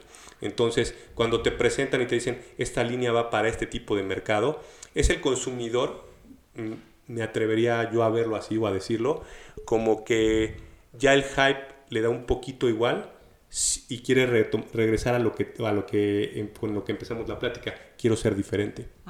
O sea, porque si te das cuenta hoy todos quieren ser hype. Sí, ya el Hoy hype, todo- ah, o sea, hoy- el, el hype ya no tiene eh, autenticidad, por decirlo de esa manera. Lo que ¿no? pasa es que se, se so- sobresaturó, Sí. se sobreexplotó y entonces hoy eh, Es como andar vestido, como decía Campa, ¿no? Con la playera blanca, los jeans eh, de mezclilla y, o sea, te- se vuelve como un como un, un- un uniforme, ¿no? Lo- Sí, esos pares que te, que te venden como limitados, pues o sea, ya lo traen 500 personas más. Es más limitado esto que... pues, a- Exacto. A, lo mejor en nuestro círculo se vuel- te, te vuelves como muy parecido a los demás, ¿no? Sí, O sea, claro. Entonces, porque nosotros nos gusta, lo, lo vivimos, no, no- o sea, digamos, no- no- nos- siempre nos ha latido como este, este mundo. Entonces, te das cuenta que hoy el hype termina siendo mainstream. O sea, Y, y- y- y entonces las marcas tienen que ir buscando nuevas alternativas. Quizá ISPA sea el, el futuro del hype en tres años. O sea, a lo mejor la gente va a empezar a decir, oh, oh, ahora sí quiero ISPA porque lo- se lo puso tal o tal o tal. Y a lo mejor Nike empezará a explotar un nuevo laboratorio para hacer cosas nuevas interesantes para otro mercado.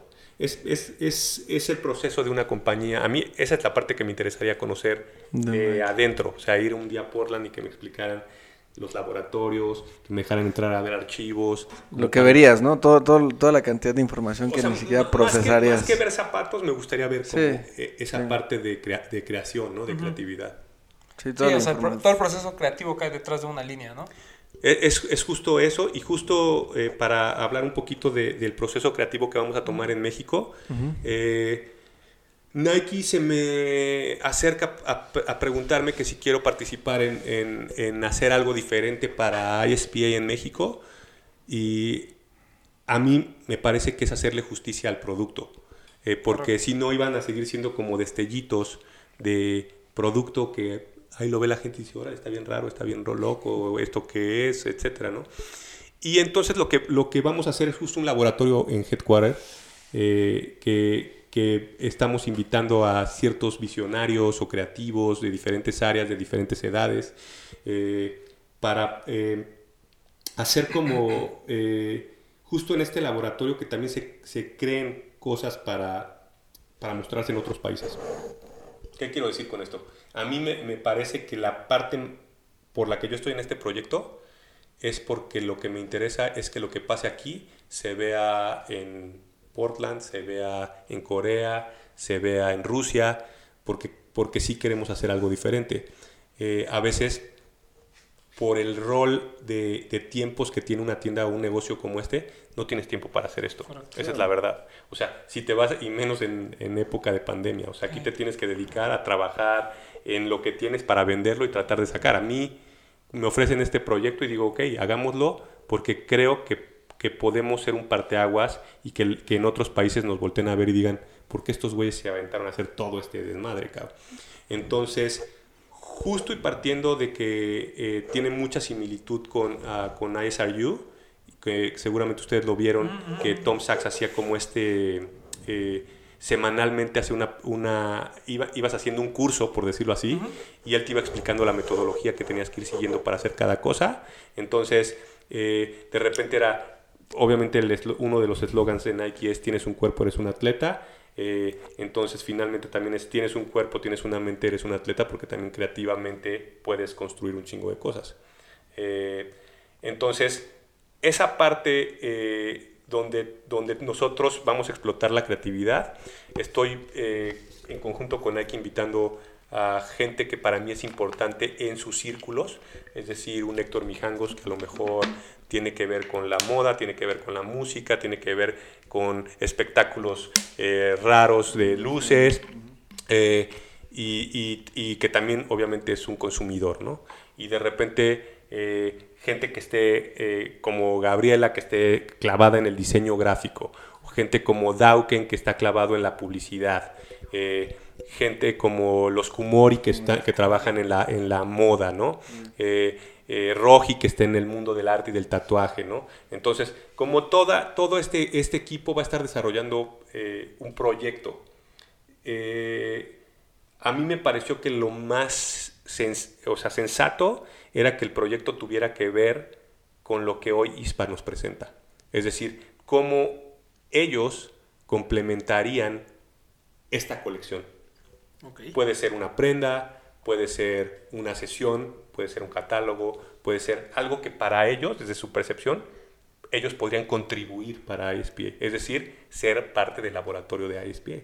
Entonces, eh, lo vamos a enfocar por ahí, vamos a hacer como varias pruebas con ellos, o sea, como, haz de cuenta, van a hacer esta prueba y de repente eh, Gaby, que es especialista en diseño, va a ser como una mentora o como va, a usar su expertise para decirle, creo que este, este eh, pantone te quedaría mejor, o creo que si metes esta tipografía se podría ver mejor. O sea, como complementar las ideas de los equipos que van a participar. De repente, eh, Héctor va a ser a lo mejor mucho más esa parte de un experto de producto, un DAO que va a ser mucho más clavado a publicidad, o, cómo, o sea, cómo lo vas a difundir, que tiene esto o lo otro, ¿no? Entonces, va a ser como por ahí hasta llegar a un producto final, pero también lo, lo, ideal y lo que también se le propuso a Nike es que la gente en sus casas también desarrolle este, eh, digamos, este challenge, pero sí. vamos a revisar los challenges de la gente que los empiece a mandar okay. a, a, a,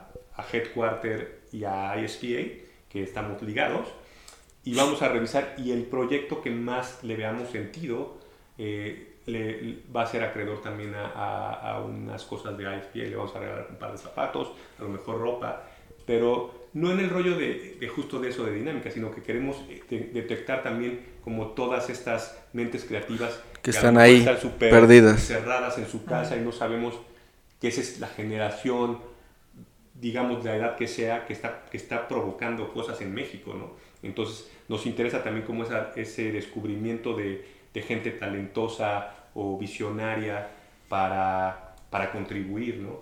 Eh, la otra parte que yo le digo a la gente que va a contribuir es, si nosotros hacemos esto de una manera bien hecha, seguramente eh, sí vamos a ser vistos y seguramente eh, México va a alcanzar cosas en todos los otros niveles, desde hype, producto normal, hasta cosas de laboratorio, con mucha más facilidad, porque Nike lo que va a ver es que en México sí se hacen cosas cabronas. Claro. Y es por eso que tomé en conjunto y agradeciendo a Nike eh, el riesgo de hacer algo que, que quita mucho tiempo sí. y, que, y que finalmente si vas a hacer algo regular preferiría no hacerlo. Entonces por eso le estamos invirtiendo desde plata, estamos haciendo una página en línea, uh -huh. eh, desde la página en línea vas a poder comprar. eh, vas, a, vas a entender mucho más los lanzamientos, va a haber, por ejemplo, Linda de Machina les va a explicar a las chicas cómo siente ella desde su rollo de diseño, cómo se ve la prenda, cómo se usa, qué, qué partes tienen más cómodas. eh, a, a lo mejor de repente encontrarás a un Roji explicando un pantalón o a alguien explicando un calzado. Invitaremos a los medios también y a las personas que hablan de tenis para que también participen en estas mesas redondas. Eh, eh, para que participen en estas mesas redondas en donde ya sea dependiendo cómo nos, nos, nos continúe la pandemia, ya sea que sean por Zoom o que sean en, en Headquarter, vamos a tener como eh, gente de editoriales que de repente son, o gente que es diseñador de moda externo a, lo- a los que están participando, siendo parte de esa mesa redonda. O sea, de repente va a estar a lo mejor el Poxte, o a lo mejor Max, o a lo mejor eh, Sam, participando en esa mesa redonda en donde el equipo 1 presenta sus adelantos. Y entonces no nada más es los que estamos, sino también esa persona de los medios cómo ve el, el- el adelanto que tuvo solo de la parte de diseño o solo de la parte de ya gráfica o práctica, etcétera, ¿no? Entonces, todo, todo ese, ese rollo es, es un proyecto que estamos que vamos a estar lanzando y produciendo en estos tres meses. Eh, y el, el proceso va a ser, digamos, eh, julio, agosto, septiembre y obviamente vamos a seguir revisando proyectos. La idea es que también la gente que nos empiece a mandar sus ideas, si de repente te dicen, oye, a mí me gustaría que me coachara eh, y entonces a lo mejor Dauken va a ser como, va a seguir coachándolo por un tiempo para que su proyecto quede mejor, etcétera. Entonces la idea no es que, que sean proyectos de tres meses, sino que empieces a desarrollar la creatividad con lo que tienes en tu casa. Claro. Es- ese es finalmente el, el rollo. A lo mejor quien es diseñador de moda lo enfocará a moda, quien es arquitecto lo, lo enfocará a arquitectura, quien es ama de casa lo, lo podrá enfocar a, a ser ama de casa, ¿no? O sea, es, es simplemente trabajar con lo que tienes para hacer algo que te gustaría hacer. O simplemente darle la vuelta. Soy ama de casa, pero me gustaría hacer un prototipo de esto. Entonces, ¿cómo empezar a hacerlo? ¿no? Entonces, va por ahí, creo que es, es algo interesante. Eh, si quieren, platicamos rápido de, Sí. de Sí, lo claro. que, de lo que está ahorita ya aquí. Este que es eh, el, el Overreact FK, que es del que ya hablamos bastante de la geometría, del NIT, de todos estos detalles que se van a ver en, en- en muchas piezas de, de ISPA, que son los círculos, que son eh, realmente son como esos puntos de, de donde se sustenta más o donde necesita más eh, amarre o, soporte la, la prenda. Es desde esta parte de goma que está por toda la suela tiene esto, o sea, entonces está muy muy interesante. Eh, la agujeta es un velcro eh, nada Sí, más. está bien padre. Si lo, si lo jalas, obviamente de aquí, lo puedes apretar más. Lo que me gusta a mí, no sé qué piensen ustedes, es que al ser una silueta un poco chunky, tiene, a mí me caga el fly knit cuando es muy apretado a tu, Sí, a- a tu- sí, sí, a sí. tu Como los racers, ¿no? Eh, porque, porque siento que, por ejemplo, cuando viajas, o sea, se te hinchan los pies, entonces de repente sientes que te está ahogando, cabrón. Y este, y este me gustó porque la silueta es mucho más ancha y entonces también el calcetín, digámoslo así, todo, el- todo el- el- la parte del fly knit es también más, más amplia. Entonces tienes como un poquito más de juego con tu pie adentro del zapato. Eh, me parece una... A, a mí, eh, digamos, obviamente el, el más innovador es el Road Warrior. Sí, claro, sin no hay- duda. no hay para dónde moverse, pero digamos, dentro de mi gusto, quizá este es el que más me gustó a mí, el, el, el FK. Además, Sí. estúpidamente cómodo. La, la combinación de neopreno con flyknit. Es un flyknit que no es de compresión, ¿no? Es más como Exacto. más cómodo, más útil. Y a mí lo que me gusta es que hay como de este tipo de zapatos. De, de hecho, por ahí hay algunos otros modelos de Nike. Que los resortes muchas veces son como de adorno. Y aquí es funcional. Función. O sea, es funcional porque te ayuda a ajustarlo a que te quede mucho más justo al pie. También lo puedes ajustar de atrás, este es para ajustar de adelante. Si te das cuenta, corre desde el, desde el empeine. Tiene Cruza incluso prácticamente como esta medio bolsita aquí también. O sea, si te clavas, tiene muchos detallitos para, para, para, el, para hacer un calzado nuevo, o sea, para, como para lanzar la suela Overreact. Me pareció que fue un acierto. Sí, y, creo que tocó el punto de que se ve chunky. No, Sí, no tiene el peso de un chunky, pero se ve chunky. y eso o sea, se creo ve- que son puntos extra. Ajá. amplio, ¿no? O sea, entonces está, está divertido, me gustan los colores. Quizá como hablábamos al principio, podríamos haber jugado con el color de la suela. Exacto. Que como que a lo mejor se puede, se puede disparar un poquito, pero también es válido, ¿no? O sea, jugar a... a- si vas a experimentar, experimentar a full, ¿no? Sí, y el otro colorway que es el, el blanco. Exacto, es más- como que más es- limpio, ¿no? Exacto. Más es limpio. muy bonito. muy bonito. A mí me parece que tiene este vibe de lo que comentábamos al principio del, del mismo ACG, que era como, como para tierra, como para Sí. meterte al Pero agua. si vas de campamento es un Le, parque. le decía a Max hace rato de broma que es como una cualeta, ¿no? Más o Eh, menos sí, que tiene como la idea, pero es sumamente cómodo. Muy bueno. Sí, está interesante. Y como bien dice Román, había un segundo colorway que es más como esa paleta de grises, blancos, como off-white sescos. este, pero no llegó a México. Eh, entonces, eh, nada más llegó este color del FK. Y luego, de lo que hablábamos también un poquito con los pantalones, eh, lo que ellos juegan es, por ejemplo, si tú pensaras cuando hay lluvia, incluso aunque trajeras un paraguas, la parte que normalmente se te moja Los más pies. son, son la parte de, de Los las piernas, de- la parte de baja de las piernas. Entonces fue donde ellos metieron toda esta capa de, waterproof, ¿no? o sea, como repelente al agua full. Eh, este material es eh, Kevlar, que es eh, un material de lo más resistente, incluso no, no, no es por ahí, pero... es de esta tela que se antibalas. llama de grado, Sí, balis- de grado balístico, ¿no? Eh, eh, eh, o sea, tiene esa propiedad. Para que para los que luego traen ahí las rodillas raspadas, saludos Max, este, les dure más el pantalón. Eh, si se dan cuenta, normalmente cuando, cuando tú caminas o cuando haces cualquier movimiento, digamos que es la parte de atrás del, del, eh, del- de la pierna, es donde hay más elástico. Claro. Entonces por eso lo ponen Súper ahí. cómodo. Ahí donde te Eh, suda. Ahí donde y te suda. la parte de arriba que también es waterproof, pero simplemente es otro material, zippers eh, por, eh, expuestos y regresamos a estos círculos que los vas a ver en, toda la- en todas las piezas de la colección, ¿no? Ok. Que son eh, piezas de, o partes de soporte, ¿no? El pantalón está muy interesante. Está muy interesante, Sí. muy cross. O sea, Sí, me sí, parece sí, que sí. es súper motocross, pero Está está, bastante chingón. Eh, es una pieza que me gustó. Eh, luego eh, tenemos este que es de, obviamente que es para chicas, que es un bodysuit. Ese que se te vería bien chulo, Román. No, a Max, Ma- fue el único que compró Max. Imagínense a Román en uno de esos. No, hombre. Uf. Uf, Entonces, qué es- día. este, la verdad, tuvo muy, muy buena respuesta de las chicas. O sea, porque creo que es este. Tiene. Creo que tiene mucho que ver con lo que está pasando, como muchas chicas están vistiendo hoy, que es también como este rollo medio, me pareciera a mí ochentero también de que se usaban las pantiblusas, les llamaban en ese tiempo, ajá. que es esto, es un bodysuit, ¿no? Que a- había gente que nos preguntaba si era traje de baño, no, no es traje de baño, es, es tal cual un body. Eh, manga larga con muchas transparencias, pero que son también partes elásticas. Si se dan cuenta, tiene como unos, por lo menos tres o cuatro materiales el, el- el body. Eh, había una playera, no, no, sé, no la traje, pero no sé por qué, que- pero hablamos, con, con- hablamos de la chamarra, si quieren, nada más, que es la, la- Sí.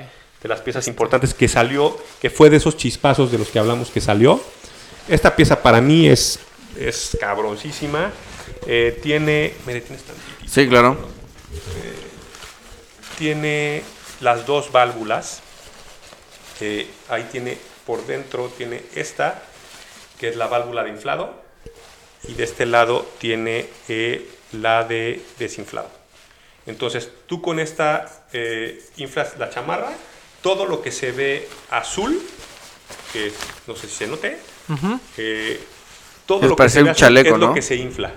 Entonces, eh, justo esa parte es la, la interesante, porque es lo, que, es lo que mucha gente nos pregunta, pero ¿para qué? Y ya lo, ya lo platicamos, que sí, sí tiene sus usos. Y volvemos a ver eh, los, los puntos de apoyo o de, de- en, este, en este caso, en, en un tape, ¿no? O sea, también lo, lo ejecutaron por fuera. Normalmente todas las chamarras waterproof tienen estos tapes, que los tienen por dentro para que no se cuele el agua, eh, que lo, lo hacen, eso lo hacen a calor, ¿no? Entonces, eh, igual, zipper waterproof. eh, muchos detalles, ¿no? O sea, eh, telas o sea, inter- muy interesantes también, o sea, eh, la verdad es que, es que esa es la parte interesante de este proyecto, ver las telas, ver, gracias, Mike. Eh, Pasaron quesos. ver los materiales que, que utilizan por dentro, la costura, eh, va un poquito más allá de, de- de algo normal o de algo clásico. Sí, sí creo que le invierten mucho a, a tiempos. Sí, o sea, combinan perfectamente el diseño con la funcionalidad, ¿no? Creo Claro. que es una de las colecciones, lo, lo decíamos al principio, muy, muy, ambiciosas por parte de Nike, porque además eh, y como bien comentabas, no va al público que comúnmente compra tenis nada más o que compra eh, prendas noma- eh, de Supreme o etcétera, ¿no? O sea, todo, todo esto se queda atrás y va para gente que busca algo completamente diferente, ¿no? Y no estamos eh, solo por ser el- el- eh, alguien diferente dentro de la escena, sino que también además está buscando eh, solución a sus problemas. Innovación, ajá, O soluciones. sea, imag- imagínate, por ejemplo, como dice Bretón, ¿no? O sea, todos aquellos que sean montañistas o que les guste hacer caminata, la que tú quieras. Y obviamente co- compran en marcas como que Merrell y ese tipo de cosas que son como específicas para esto. Sin problema lo puedes hacer Claro. con ese tipo de Claro. cosas. Hasta con el calzado, ¿no? Que era lo que hablábamos. Al Y final es, es- inno- es innovación que, que usas día con día, no nada más Sí. es como para decir, ay, me veo, se ve chingona. Sí, y o sea, está te, chi-". te O puedes, sea, ir, es- te puedes ir es a útil. cualquier lugar con una de estas. El, el body, por ejemplo, lo puedes ocupar para hacer ejercicio o incluso para día a día, lo puedes para salir a una fiesta o lo que sea, lo puedes ocupar. ¿Tú para la qué te lo vas a poner, Max? Tu body. Él sí pensaba que era traje de baño. Sí. Pues es, es ahí, o sea, es- está ching- a mí me parece que está chingón y justo lo que decía ahorita Bretón, no es una colección solo de tenis. Le están también invirtiendo al apparel, ¿no? Sí.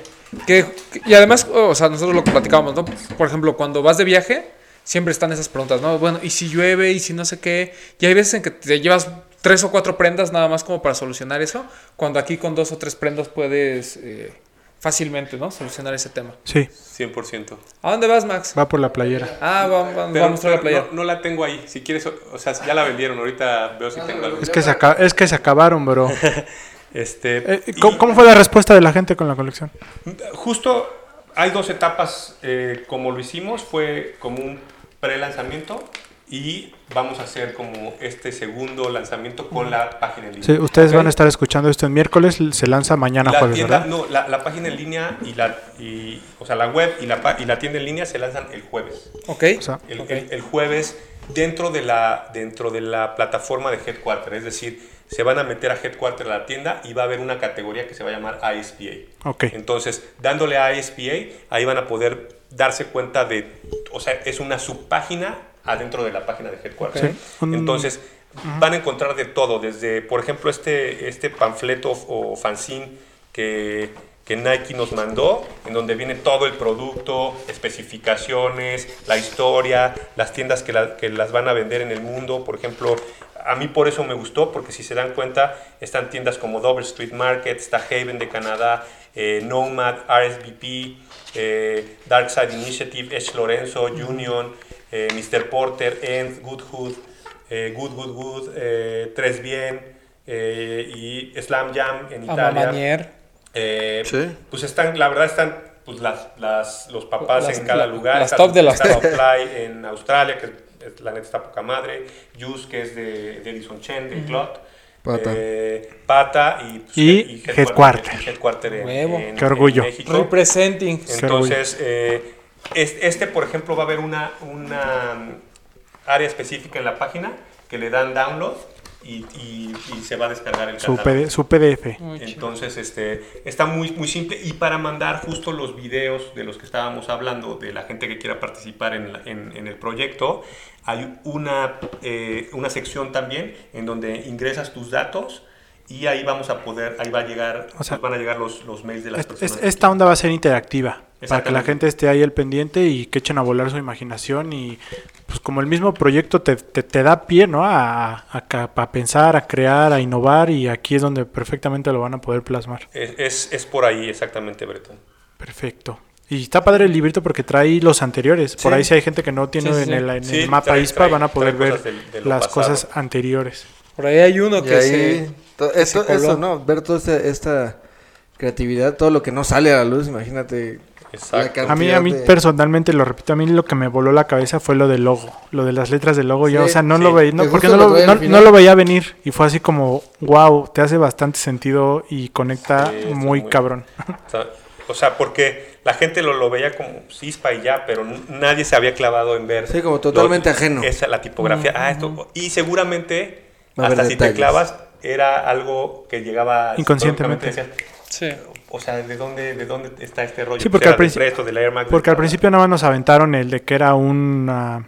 O sea, que cada letra tenía un una palabra, Sí, Pero ya ahorita que nos dijeron esto fue así como, Wow. Sí, tienes es- razón. está interesante. Sí, la verdad es que, eh, digo, descárguenlo porque de ahí se van a enterar mucho del chisme, pero mira, le- la I viene de Air Max, la S de Nike Shocks, la A de Vapor Max y la P de Presto, ¿no? Que son cuatro de los proyectos más importantes que ha Y estás de acuerdo que cuando los ves 30 años. te hace sentido la tecnología que están usando en las colecciones Correcto. actuales. 100%, Sí, sí, sí. 100%. Sí, o sea, estos cuatro que mencionamos son, son proyectos, por ejemplo, el tema de Presto viene de algo muy similar que se intentó con Alpha Project, que, del cual surgieron siluetas increíbles, surgieron- igual y también era muy enfocado al tema de, o sea, no, no nos quedemos en los estándares actuales, vamos un pasito adelante, ¿no? Y cosas como el Presto que sabemos que no Por son tallas comunes, ¿no? Viene por, por chica, mediana, grande. Por ejemplo, el eh, Shocks, que para mí es como el papá del, del, este, del Zoom, porque tiene el mismo concepto de los pots, ¿no? Por ejemplo, y que es el que vemos en el Roadwater. Así es. Exactamente. A mí, por- yo por ejemplo, nunca fui de Chucks. Y, y- y hubo una época en México que mucha gente usó Chucks. Yo se ocupaba para el foot. Porque me acuerdo que salió, Salió una línea de food que trae, ¿no? la Sí, tecnología Shocks. yo lo conocí. historia, como Yo dicen. tenía mis mocasines con Shocks. Que Todas, todas estas siluetas quizás no sean las más aplaudidas, exceptuando el, el Air Max.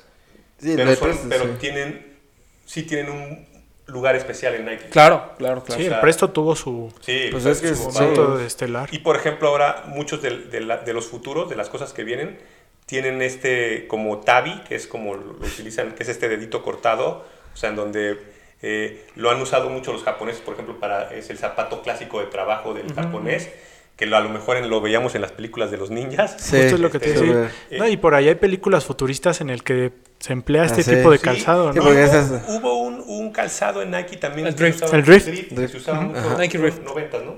Sí, fue de los 90. Y se usaba bastante, o sea, sí le gustaba a la gente en México. Yo, yo tengo un recuerdo muy específico de ese, de ese calzado porque hace unos, por ahí del 2012, si no me equivoco, 2011, yo viajé a Argentina y a la gente en Argentina le volvía loco sí. ese tenis. Sí. Y te vendían las calcetas y lo vendían de todos ocupar los colores. calcetines. sí. Ajá. Sí. Pues, pues es esa suela del drift, es exactamente la que se está usando para, para muchas de estas cosas. Entonces, si le están, como bien platicábamos, no están descubriendo el hilo negro, están haciendo una mezcla de muchas cosas que suenan y se ven interesantes. Claro. Sí, que, además es la esencia de la marca, ¿no? O sea, de lo que ya tengo, ¿cómo lo puedo ir mejorando? ¿no? Sí. Que, que ¿De regresamos dónde lo a lo mismo. Tienes, imagínate tener tu laboratorio y te dicen solo cuentas con esto, que obviamente Es un chingo. Exacto. pero ¿cómo solucionas hacer una línea nueva con lo que tienes? No, y, es, y- es esa fusión, ¿no? Creo Sí, que y, lo de ahí, y de ahí viene la- la- los- el significado O de sea, cada letra, ¿no? o sea, ya hace unos años nos presentaron como, no sé si como innovación, pero como la moda, todo esto de lo de, de, de- de construcción que se puso de moda, ¿no? Y ahora que, que venga esto de la innovación, como decía Román, que realmente la marca vuelva a su esencia, ¿no? A lo que es una marca de, de- de deporte, es innovación, es tecnología, y creo que adaptándose mucho a este futuro de la sustentabilidad y del, del todoterreno, todo condición, que, que sea algo que aguante, aparte de que se te vea bien, o sea, creo que esto es el inicio de, de cosas grandes que vienen para la marca. A mí me parece que seguramente Román y Bretón y Max, que son como mu- muy clavados en, en los tenis, yo siento que, por ejemplo, tener un overreact eh, o el primer overreact es importante. Sí. Como si Sí. saliera un primer Siempre. X o Y, ¿no? O sea, siempre como tener primera generación desde todo, ¿no? O sea, la tecnología, tienes el primer iPhone, tienes el primer lo que sea. Justo. Sí, te- sí parte, sí, cam- sí cambia la percepción de lo que viene. Justo lo que platicábamos en el caso de esto y de Space Hippie. Exacto. O sea, Sí. Pon tú que no haya hecho ruido, que la, pero tener el primero, o sea, sí. Sí. es como que en unos años vas a decir, este es el OG. Sí, y a, y a Exactamente. pa- y a partir de eso tener, como tú dices, o sea, ya una perspectiva, o sea, ya si en ese momento lo ocupas y dices, bueno, que me gustó, o de plano no, no es algo para mí, pero ya tienes el punto de que decir, lo ocupé. Ya la probé. Ya lo probé, o sea, sí. no puedo hablar y decir, se ve feo o no es funcional si no lo has probado, ¿no? Al final es- es parte de eso. Y, y se ve que, que van a venir Muchos. muchas cosas con Overreact. Ya, ya se vio en, en el internet que Undercover para 2021 Sí, tiene un par muy bonito. Viene un par en cuatro colores con suela Overreact. Entonces, se ve que obviamente va- se va a estar viendo esta suela, ¿no? O sea, se va a estar viendo mucho esta, esta nueva eh, iniciativa, ¿no? Sí, eh, la verdad es que, bueno, yo estoy impresionado con el par. A mí, salvo el tema de las, del, del color de la suela, el, el modelo me gusta muchísimo. Y es, es muy cómodo, es muy funcional, se ve súper bien. O sea, digo, a lo mejor a mí no, para que no empiecen con que, ay, ese güey se le ve bien culero. Pues, a lo mejor sí, pero en general- en general- bueno, pongan de ejemplo acá, pero la verdad es que el par se ve muy bien, ¿no? No, a todos se nos ve bien, a todos. Ah, bueno, eh, este Max vino Ya a aventarnos un poquito más, pero está... No, pues Sí, traes un... un- Más bien deberías de comprar. Y ahorita ya se va a llevar el que no suyo. sabía todavía. Pero está, no, pues también trae... Y creo que también un punto a rescatar, que ya lo comentó Ricardo hace rato, el, el que no va a ser como, como dicen ahí, este un chispazo. O sea, son lanzamientos Sí. que, nos, que nos van a repartir a lo largo del año y que vamos a estar teniendo ISPA todo el tiempo en el top of mind. Del... No, no llega el Road Warrior, no llega el otro color de este, pero vienen las sandalias, ¿no? Es el siguiente drop. Viene, viene la sandalia y el... am, y el otro que les dije, el... No, te dije, ¿Cómo se llama? el nombre también. Flow. El flow. Flow. Viene flow en dos colores. Viene eh, sandalia en un solo color, que es el negro. Y luego, para finalizar, o sea, sandalia y, y, y, ah, ¿Y Flow? y flow salen en los dos colores al mismo tiempo los tres. Ok. Y luego viene el drifter, que es el que hablábamos que tiene el tabi, que tiene el dedito cortado. Viene, solamente llega en negro. Ok. Que, si, si se dan cuenta, por ejemplo, en, en- esa imagen del, del Road Warrior, es esa, es esa, es esa forma de- del dedito cortado, pero aquí, digamos, ya ahí se, se volvieron locos, incluso en la, en la Sí, en la doble. tendencia de, de- o en su mood board de, de- de lo que lo presentaban, tenía un tanque de guerra. Sí. Entonces, si se dan cuenta, la, la parte de atrás del Road Warrior sí, sí. Le da, incluso le da vuelta. Y según, Sí. no, no me crean al 100, Mucho, pero según yo, la parte de, de abajo, la suela, suela, es un mapa. Sí, parece como mapa de una ciudad o algo ¿Al- así. ¿Alguno le metieron Joyride? Eh, No. no. me tienen Joyride. No, ¿verdad? Fue el anterior. el, anterior. El anterior, el anterior. pie con Joyride, Sí, sí. pero no es de esta colección. Eh, y sí, o sea, efectivamente el, el, el Warrior posiblemente sea lo más interesante de, que veamos de ISPA. Que por ahí hay una silueta de MM Williams también, ¿no? Muy similar. Roadwork. exactamente la misma suela del Road Warrior para Matthew Matthew Williams eh, eh, Winter 20. Sí. Entonces, eh, que es justo lo que... Que lo por ejemplo hablaba. ahí ya eleva el concepto de la innovación ya con una colaboración. Incluso... Pues trata de adaptarlo al sí, lifestyle, ¿no? ¿Vieron ya ese- el de Matthew Matthew Williams? Salió por ahí sí. cuando fue el este la, El el show de. Nike, ¿no? Ajá. Es, ese zapato, por ejemplo, ese es un zapato que yo veo muy difícil para México. Porque es, digamos, el, todavía este tiene más locura por fuera, o sea, por, por en la parte de, de- de arriba. Ah. El, el de Matthew, Matthew Williams para mí es un zapato completo. O sea, a mí Sí. me parece súper como high-tech. Sí, o sea, súper tecnológico, Japón. como si fueras un robot. O sea, ya me, o sea, me parece demasiado adelantado incluso. No sé cuál sería la reacción de los mexicanos a ponerse a un zapato como ese, porque nos ha pasado con ciertas siluetas que de repente pasó con el Joyride de Matthew Matthew Williams, como que no lo pelaron mucho. O a mí me parece mucho, o sea, ese güey está en avanzada. O sea, de entrada que Nike le dejara poner una suela Vibram al primer zapato que, que hizo, con, o sea, que fuera la suela, o sea, eh, quitapón, Sí, con otro zapato knit, que por ejemplo ese, sí- ese knit sí es muy apretado, es de esos knit que no me De gusta. compresión. Ok. Este, pero tiene esa, esa gran, ese gran acierto que es, es firma de, es muy, o sea, muy emblemático de Matthew Matthew Williams, Sí. como hacer estas suelas para ponérselas a diferentes zapatos. Eh, y ahora toma eh, la suela del Road Warrior para ejecutarla en su nueva silueta. Y, y a mí me parece in- muy interesante, cabrón. Quisiera ver cuánta gente se lo pondría en México. Max. Yo sí, quizá yo Pues sí me una persona atrevería. que se pinta el cabello de plateado puede Pues hacer sí, cualquier pues, cosa, ¿no? No tengas miedo a probártelo. ¿Les parece chingón o- A mí me gusta A mí me gustó. Y Me ah, gusta muchísimo. salió uno como color crema, muy parecido al color plata, del, ¿no? del Plata, ¿no? ese está Sí, sí, súper. sí. Es- a mí el color crema me Son, son esos pares que siempre decimos. eh, le tengo como algo, algo raro al verlo en fotos, pero son esos pares que los tengo que ver en vivo Claro. para decir, ¿sabes qué? Si me aviento a ponérmelo o de plano, olvídalo, esto no es para y, mí, ¿no? y viendo y pensando en esto, yo creo que va a ser un zapato de 500 o 600. Sí, Sí, seguramente. Sí, O sí, el Road Warrior no, cuesta no, eso. no- no va a, a- o sea, no va a bajar de ese precio y entonces justo ahí es donde yo pienso que también empiezas a detectar, eh, por ejemplo, un, un chavito que sea más enfocado al hype, dirá, pues, Bueno, o sea, cuesta 600 pero no va a subir, cabrón. sí, sí, ¿no? O sea, como que esa medida no va a existir. Pero no lo diseñó Virgil, bro.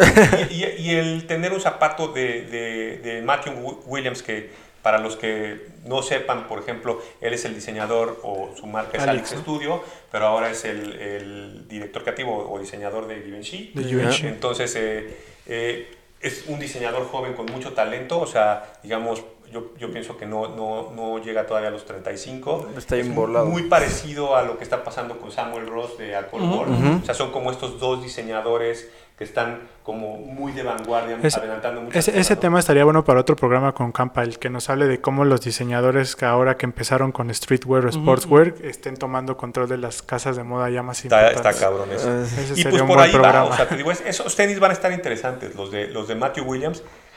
Vamos a ver si llegan a México, no lo sé todavía. Porque, por ejemplo, si ves el- el- lo, que, lo que pasó en ese lugar, el, el tenis de Ambush, eh, a mí me Sí. parece chingón, pero Sí, no, no te, no te genera no ese... hay, na- no hay nada nuevo, o sea, solamente exacto. sacó la, la puntita Del swoosh, digamos, Ajá. hacia afuera, pero ya lo habíamos visto a lo mejor en algunas otras cosas, ¿no? O sea, como esa no distorsión del, de, de la mar, del, del, del Sí, sí, de la sí. marca, ¿no? Eh, había, ¿Quién más había presentado algo interesante ahí? Eh, estaba Ambush, estaba Matthew Williams, estaba algo de Off-White también, ¿no? El Robert Dunk, Ah, sí, el- Ah, sí, sí, sí, sí. el que tiene el sí, Como verde con El verde con P6000. negro. negro. con- P6000 y una suela como de Dunk, ¿no? es, Sí. un, dunk, es- un dunk, ¿no? O sea, como over... ahí Está raro. Sí, sí, sí, ya recuerdo. Que ese obviamente sabemos que se va a vender solamente por... Porque Sí, es claro. off-white. Claro. Pero es, es- también es un zapato raro. O sea, no es un zapato convencional. Y obviamente, por ejemplo, creo que también se presentaba y obviamente yo soy fanático o, o le tengo mucho gusto a Sakai. Que Sí. por ejemplo eso lo vamos a ver ya esta Ya vez, como es el triple suela de Sakai. Eh, no sabemos si para el 2021 Son cuatro. cuatro, pero es un zapato interesante. O sea, Sí, sí, Sí. es muy bonito. creo que, creo que la propuesta de Sakai sí ha sido de las más, digamos, sí llevar la, la de, constru- o sea, lo- de construir a, a un límite en donde se vean bien las cosas. Sí. Que, que no nada más se trata de que te den un zapato y lo destruyas y hagas, y hagas algo nuevo, es hacer algo que tenga sentido y que la gente diga, o sea, porque sinceramente... Sí, que te dé una propuesta más... Sakai, más- yo te aseguro que de toda la gente que lo va a comprar, el 10% sabe la historia de Sakai. O, o- o- no la historia completa. Sí, no, pero tiene conocimiento de la como marca. esos destellitos de Sakai, de que digan, o que tenga una prenda de Sakai. Claro. Una. Chi- Chitose Abe pinta para tomar las riendas de alguna marca. más. No creo. ¿No? Ni, ni Jun Takahashi. O sea, pienso que son, sobre todo los japos, siento que son muy, Muy clavados fieles, a ¿no? desarrollar sus proyectos. Sus proyectos. Yo creo que vamos a ver más americanos y europeos tomando marcas. Sí, el europeo sobre que todo, sí. No dudo que, que sí los hayan invitado. O sea, no dudo que sí haya una invitación de las marcas a, o de las firmas, en este caso, a que estos diseñadores las tomen, pero O un papel más importante dentro de Nike. ya lo tienen, ¿no? O Pero sea, es a que- veces como un puesto en, en Nike. ah, Como lo que Es pasó que es- con. como lo que dice Universo, Campa, ¿no? yo creo que se quedan muy, muy en su, en su nicho. en es, es su- complicado, es complicado porque de- Son de casa. casi casi tienes que, de- que dividirte en dos y sabes como que para, para trabajar mucho en Nike tendrías que estar en Portland, ¿no? Para Claro. estar haciendo, eh, trabajando con los materiales que existen. Pasa mucho con Hiroshi, ¿no? O sea, Sí, sí. Hiroshi que, que digamos es ese icono del, H, del HTM, sí, sí. ¿no? HTM. O sea, que, que me parece de lo más espectacular en cuanto a pasado Presente. y presente Ujú. es, pues, son, digamos, los tres más icónicos, ¿no? Eh, Hiroshi, Tinker y Parker, ¿no? Ajá, o sea, entonces, eh, digamos, tener un zapato de ellos, no sé, es, es importante. Ya sea, eh, por ahí vieron un Jordan que sacó Hiroshi. Pues, Sí. Es lo que es lo que comentamos que Perfecto. lo envidiamos porque él llega y a la fábrica y háganme mi Jordan 1, háganme Sí, mi Jordan pero- 3, pero háganme mi... También, por ejemplo, yo, yo pre- te preguntaría, o sea, ¿le ves algo diferente a ese Jordan? No, realmente no. O sea, trae el loguito de Fragment que he utilizado mucho. Me gustaría ver si las pieles son diferentes. Pero, ¿qué tiene un Hiroshi? Credibilidad. Claro. O sea, Sí. tiene todas las credenciales para hacer y deshacer. Creo que él es el más cercano a Nike de, Sí. todos los que hablamos. O sea, es el que lleva 20, 25 No, y la, años credencial, y la Sí. credencial para tal vez decir háganmelo a mí y no tiene por qué salir a la venta. Nada más yo para traerlos yo. Como, como el Sakai, ¿no? Ajá. O sea, que saca- Y seguramente veremos me gusta que sí, que vamos a seguir viendo colaboraciones con esas marcas. O sea, que sí vamos a seguir viendo Sakais, que cuánto, de, de- llevamos dos o tres años viendo colaboraciones con Undercover cada seis meses. Sí. Sí. Y, y todas con, digamos, hubo cosas raras, ¿no? O sea, el 720 a mí no me latió tanto. Sí, el Se 720. quedó ahí como... que Sí, porque no tenía como tanto de lo que era... Sí, porque, porque el Pues a lo este- mejor al principio no, pero ya cuando lo ves y lo Uf, a usas mí se- A mí dices, se me eh, hace que la gente me quedó de ver ahí, no lo entendió, pero es... es muy bueno el presto. El presto, el undercover, El a mí React. me parece una cosa increíble. El 720, te digo, a mí es el que me parece con menos propuesta. Estos Overreact que vienen me parecen chingones. Y Viene uno que es como un daybreak, ¿no? Que tiene la suela así como muy... Que también trae aquí el... ¿Qué es el ese? ca- El overreact. Pon Ese- atención, ese- Max. ese- ese- Ah, ese- ok, ese- perdón, perdón, perdón. Sí. No, Me pues, perdí, perdón. Te digo, vienen, vienen varias cosas. De, de Sakai no, sé, no he visto pasarela ni nada que hayan hecho virtual, pero habría que ver si va a haber algo también para el 2021, que sería interesante. Como que ya cuando hacen estas alianzas y también tienen resultado, pues las, las van, digamos, extendiendo, ¿no? Que es lo que ha pasado con un, con un Virgil, ¿no? Sí. Sí, de esa Se saga. explotan hasta la última gota, Se hasta que sangre. Ya, ya vamos para las dos horas y podemos seguir nosotros Sí, dos sin bronca. Sí. Este, ¿algo más que quieras comentar, Max? No, nada, creo que ya está todo dicho, ¿no? Na- nada y más espera, hay que para- esperar, hay que seguir esperando. Para recordar a la gente, entonces, a partir de mañana jueves se lanza el minisitio, por decirlo de alguna forma, de ISPA en la página de Headquarter. Es correcto. Y Vamos la a gente encontrar- va a poder comprar o va a ser... Va a haber producto para que la gente compre el jueves eh, y obviamente los que estén ahí metidos se irán dando cuenta de todo lo que va a ir pasando. O sea, va funcionando. Mucho más de, de que se vayan eh, clavando para enterarse de lo que Y ahí mismo va a estar todo lo que estás generando con todos estos todo lo vas a que poder ver ahí. Todo se va a poder ver desde esa página.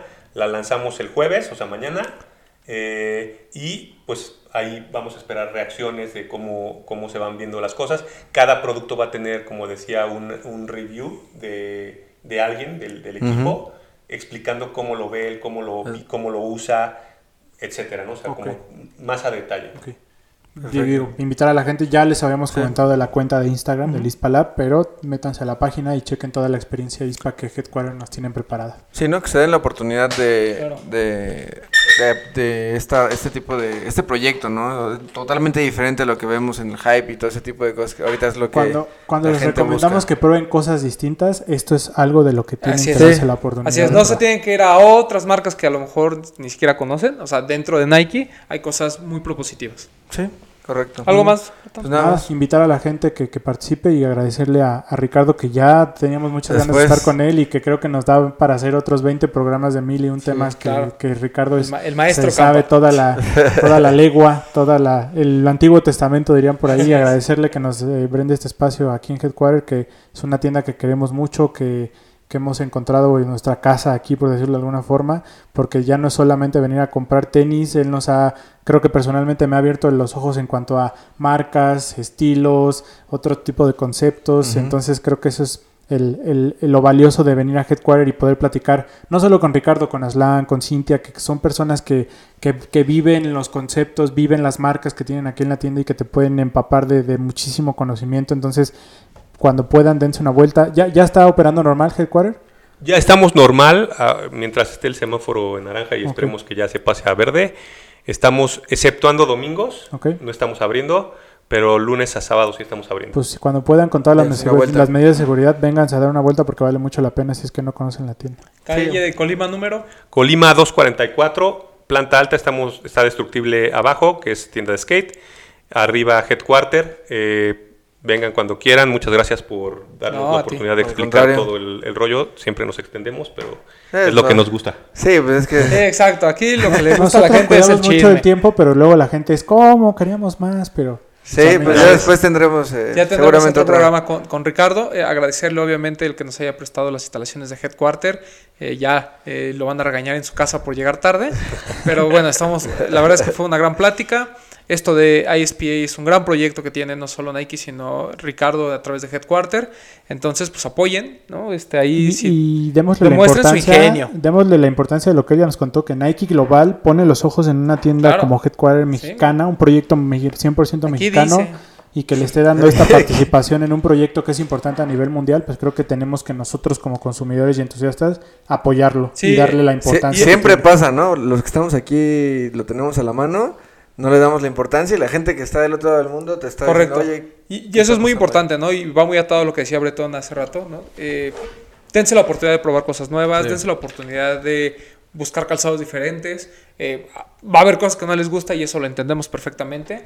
Pero eh, creo que también mucho de lo que necesitamos ahorita en un mundo en el que todo el mundo quiere ser igual a lo que ve en redes sociales es intentar eh, usar cosas nuevas, ¿no? Sí. Eh, al- algunas te gustarán, algunas no, pero yo creo que ahorita al menos lo de ISPA, además de funcional, es algo que se ve muy bien y pues te puede diferenciar de los demás. Tenemos ¿no? que regresar a platicar de Beam, de Neighborhood, Claro. de, de No, pues te de puedes aventar, te puedes de- aventar un podcast por de marca de Sí, la mira, por ejemplo, nos- mira, nosotros ahí me- medio no lo notamos, pero ese Bisbeam puede ser top 10 ¿eh? Uf. del año. Uf. Está Sí. hermoso. Es hermoso, Hermoso. pero eso es, luego lo Sí, lo- o sea, nosotros por pobres, pero la que está hermoso está hermoso. Exacto. Pero bueno, Max. muchas gracias Ricardo, gracias Max.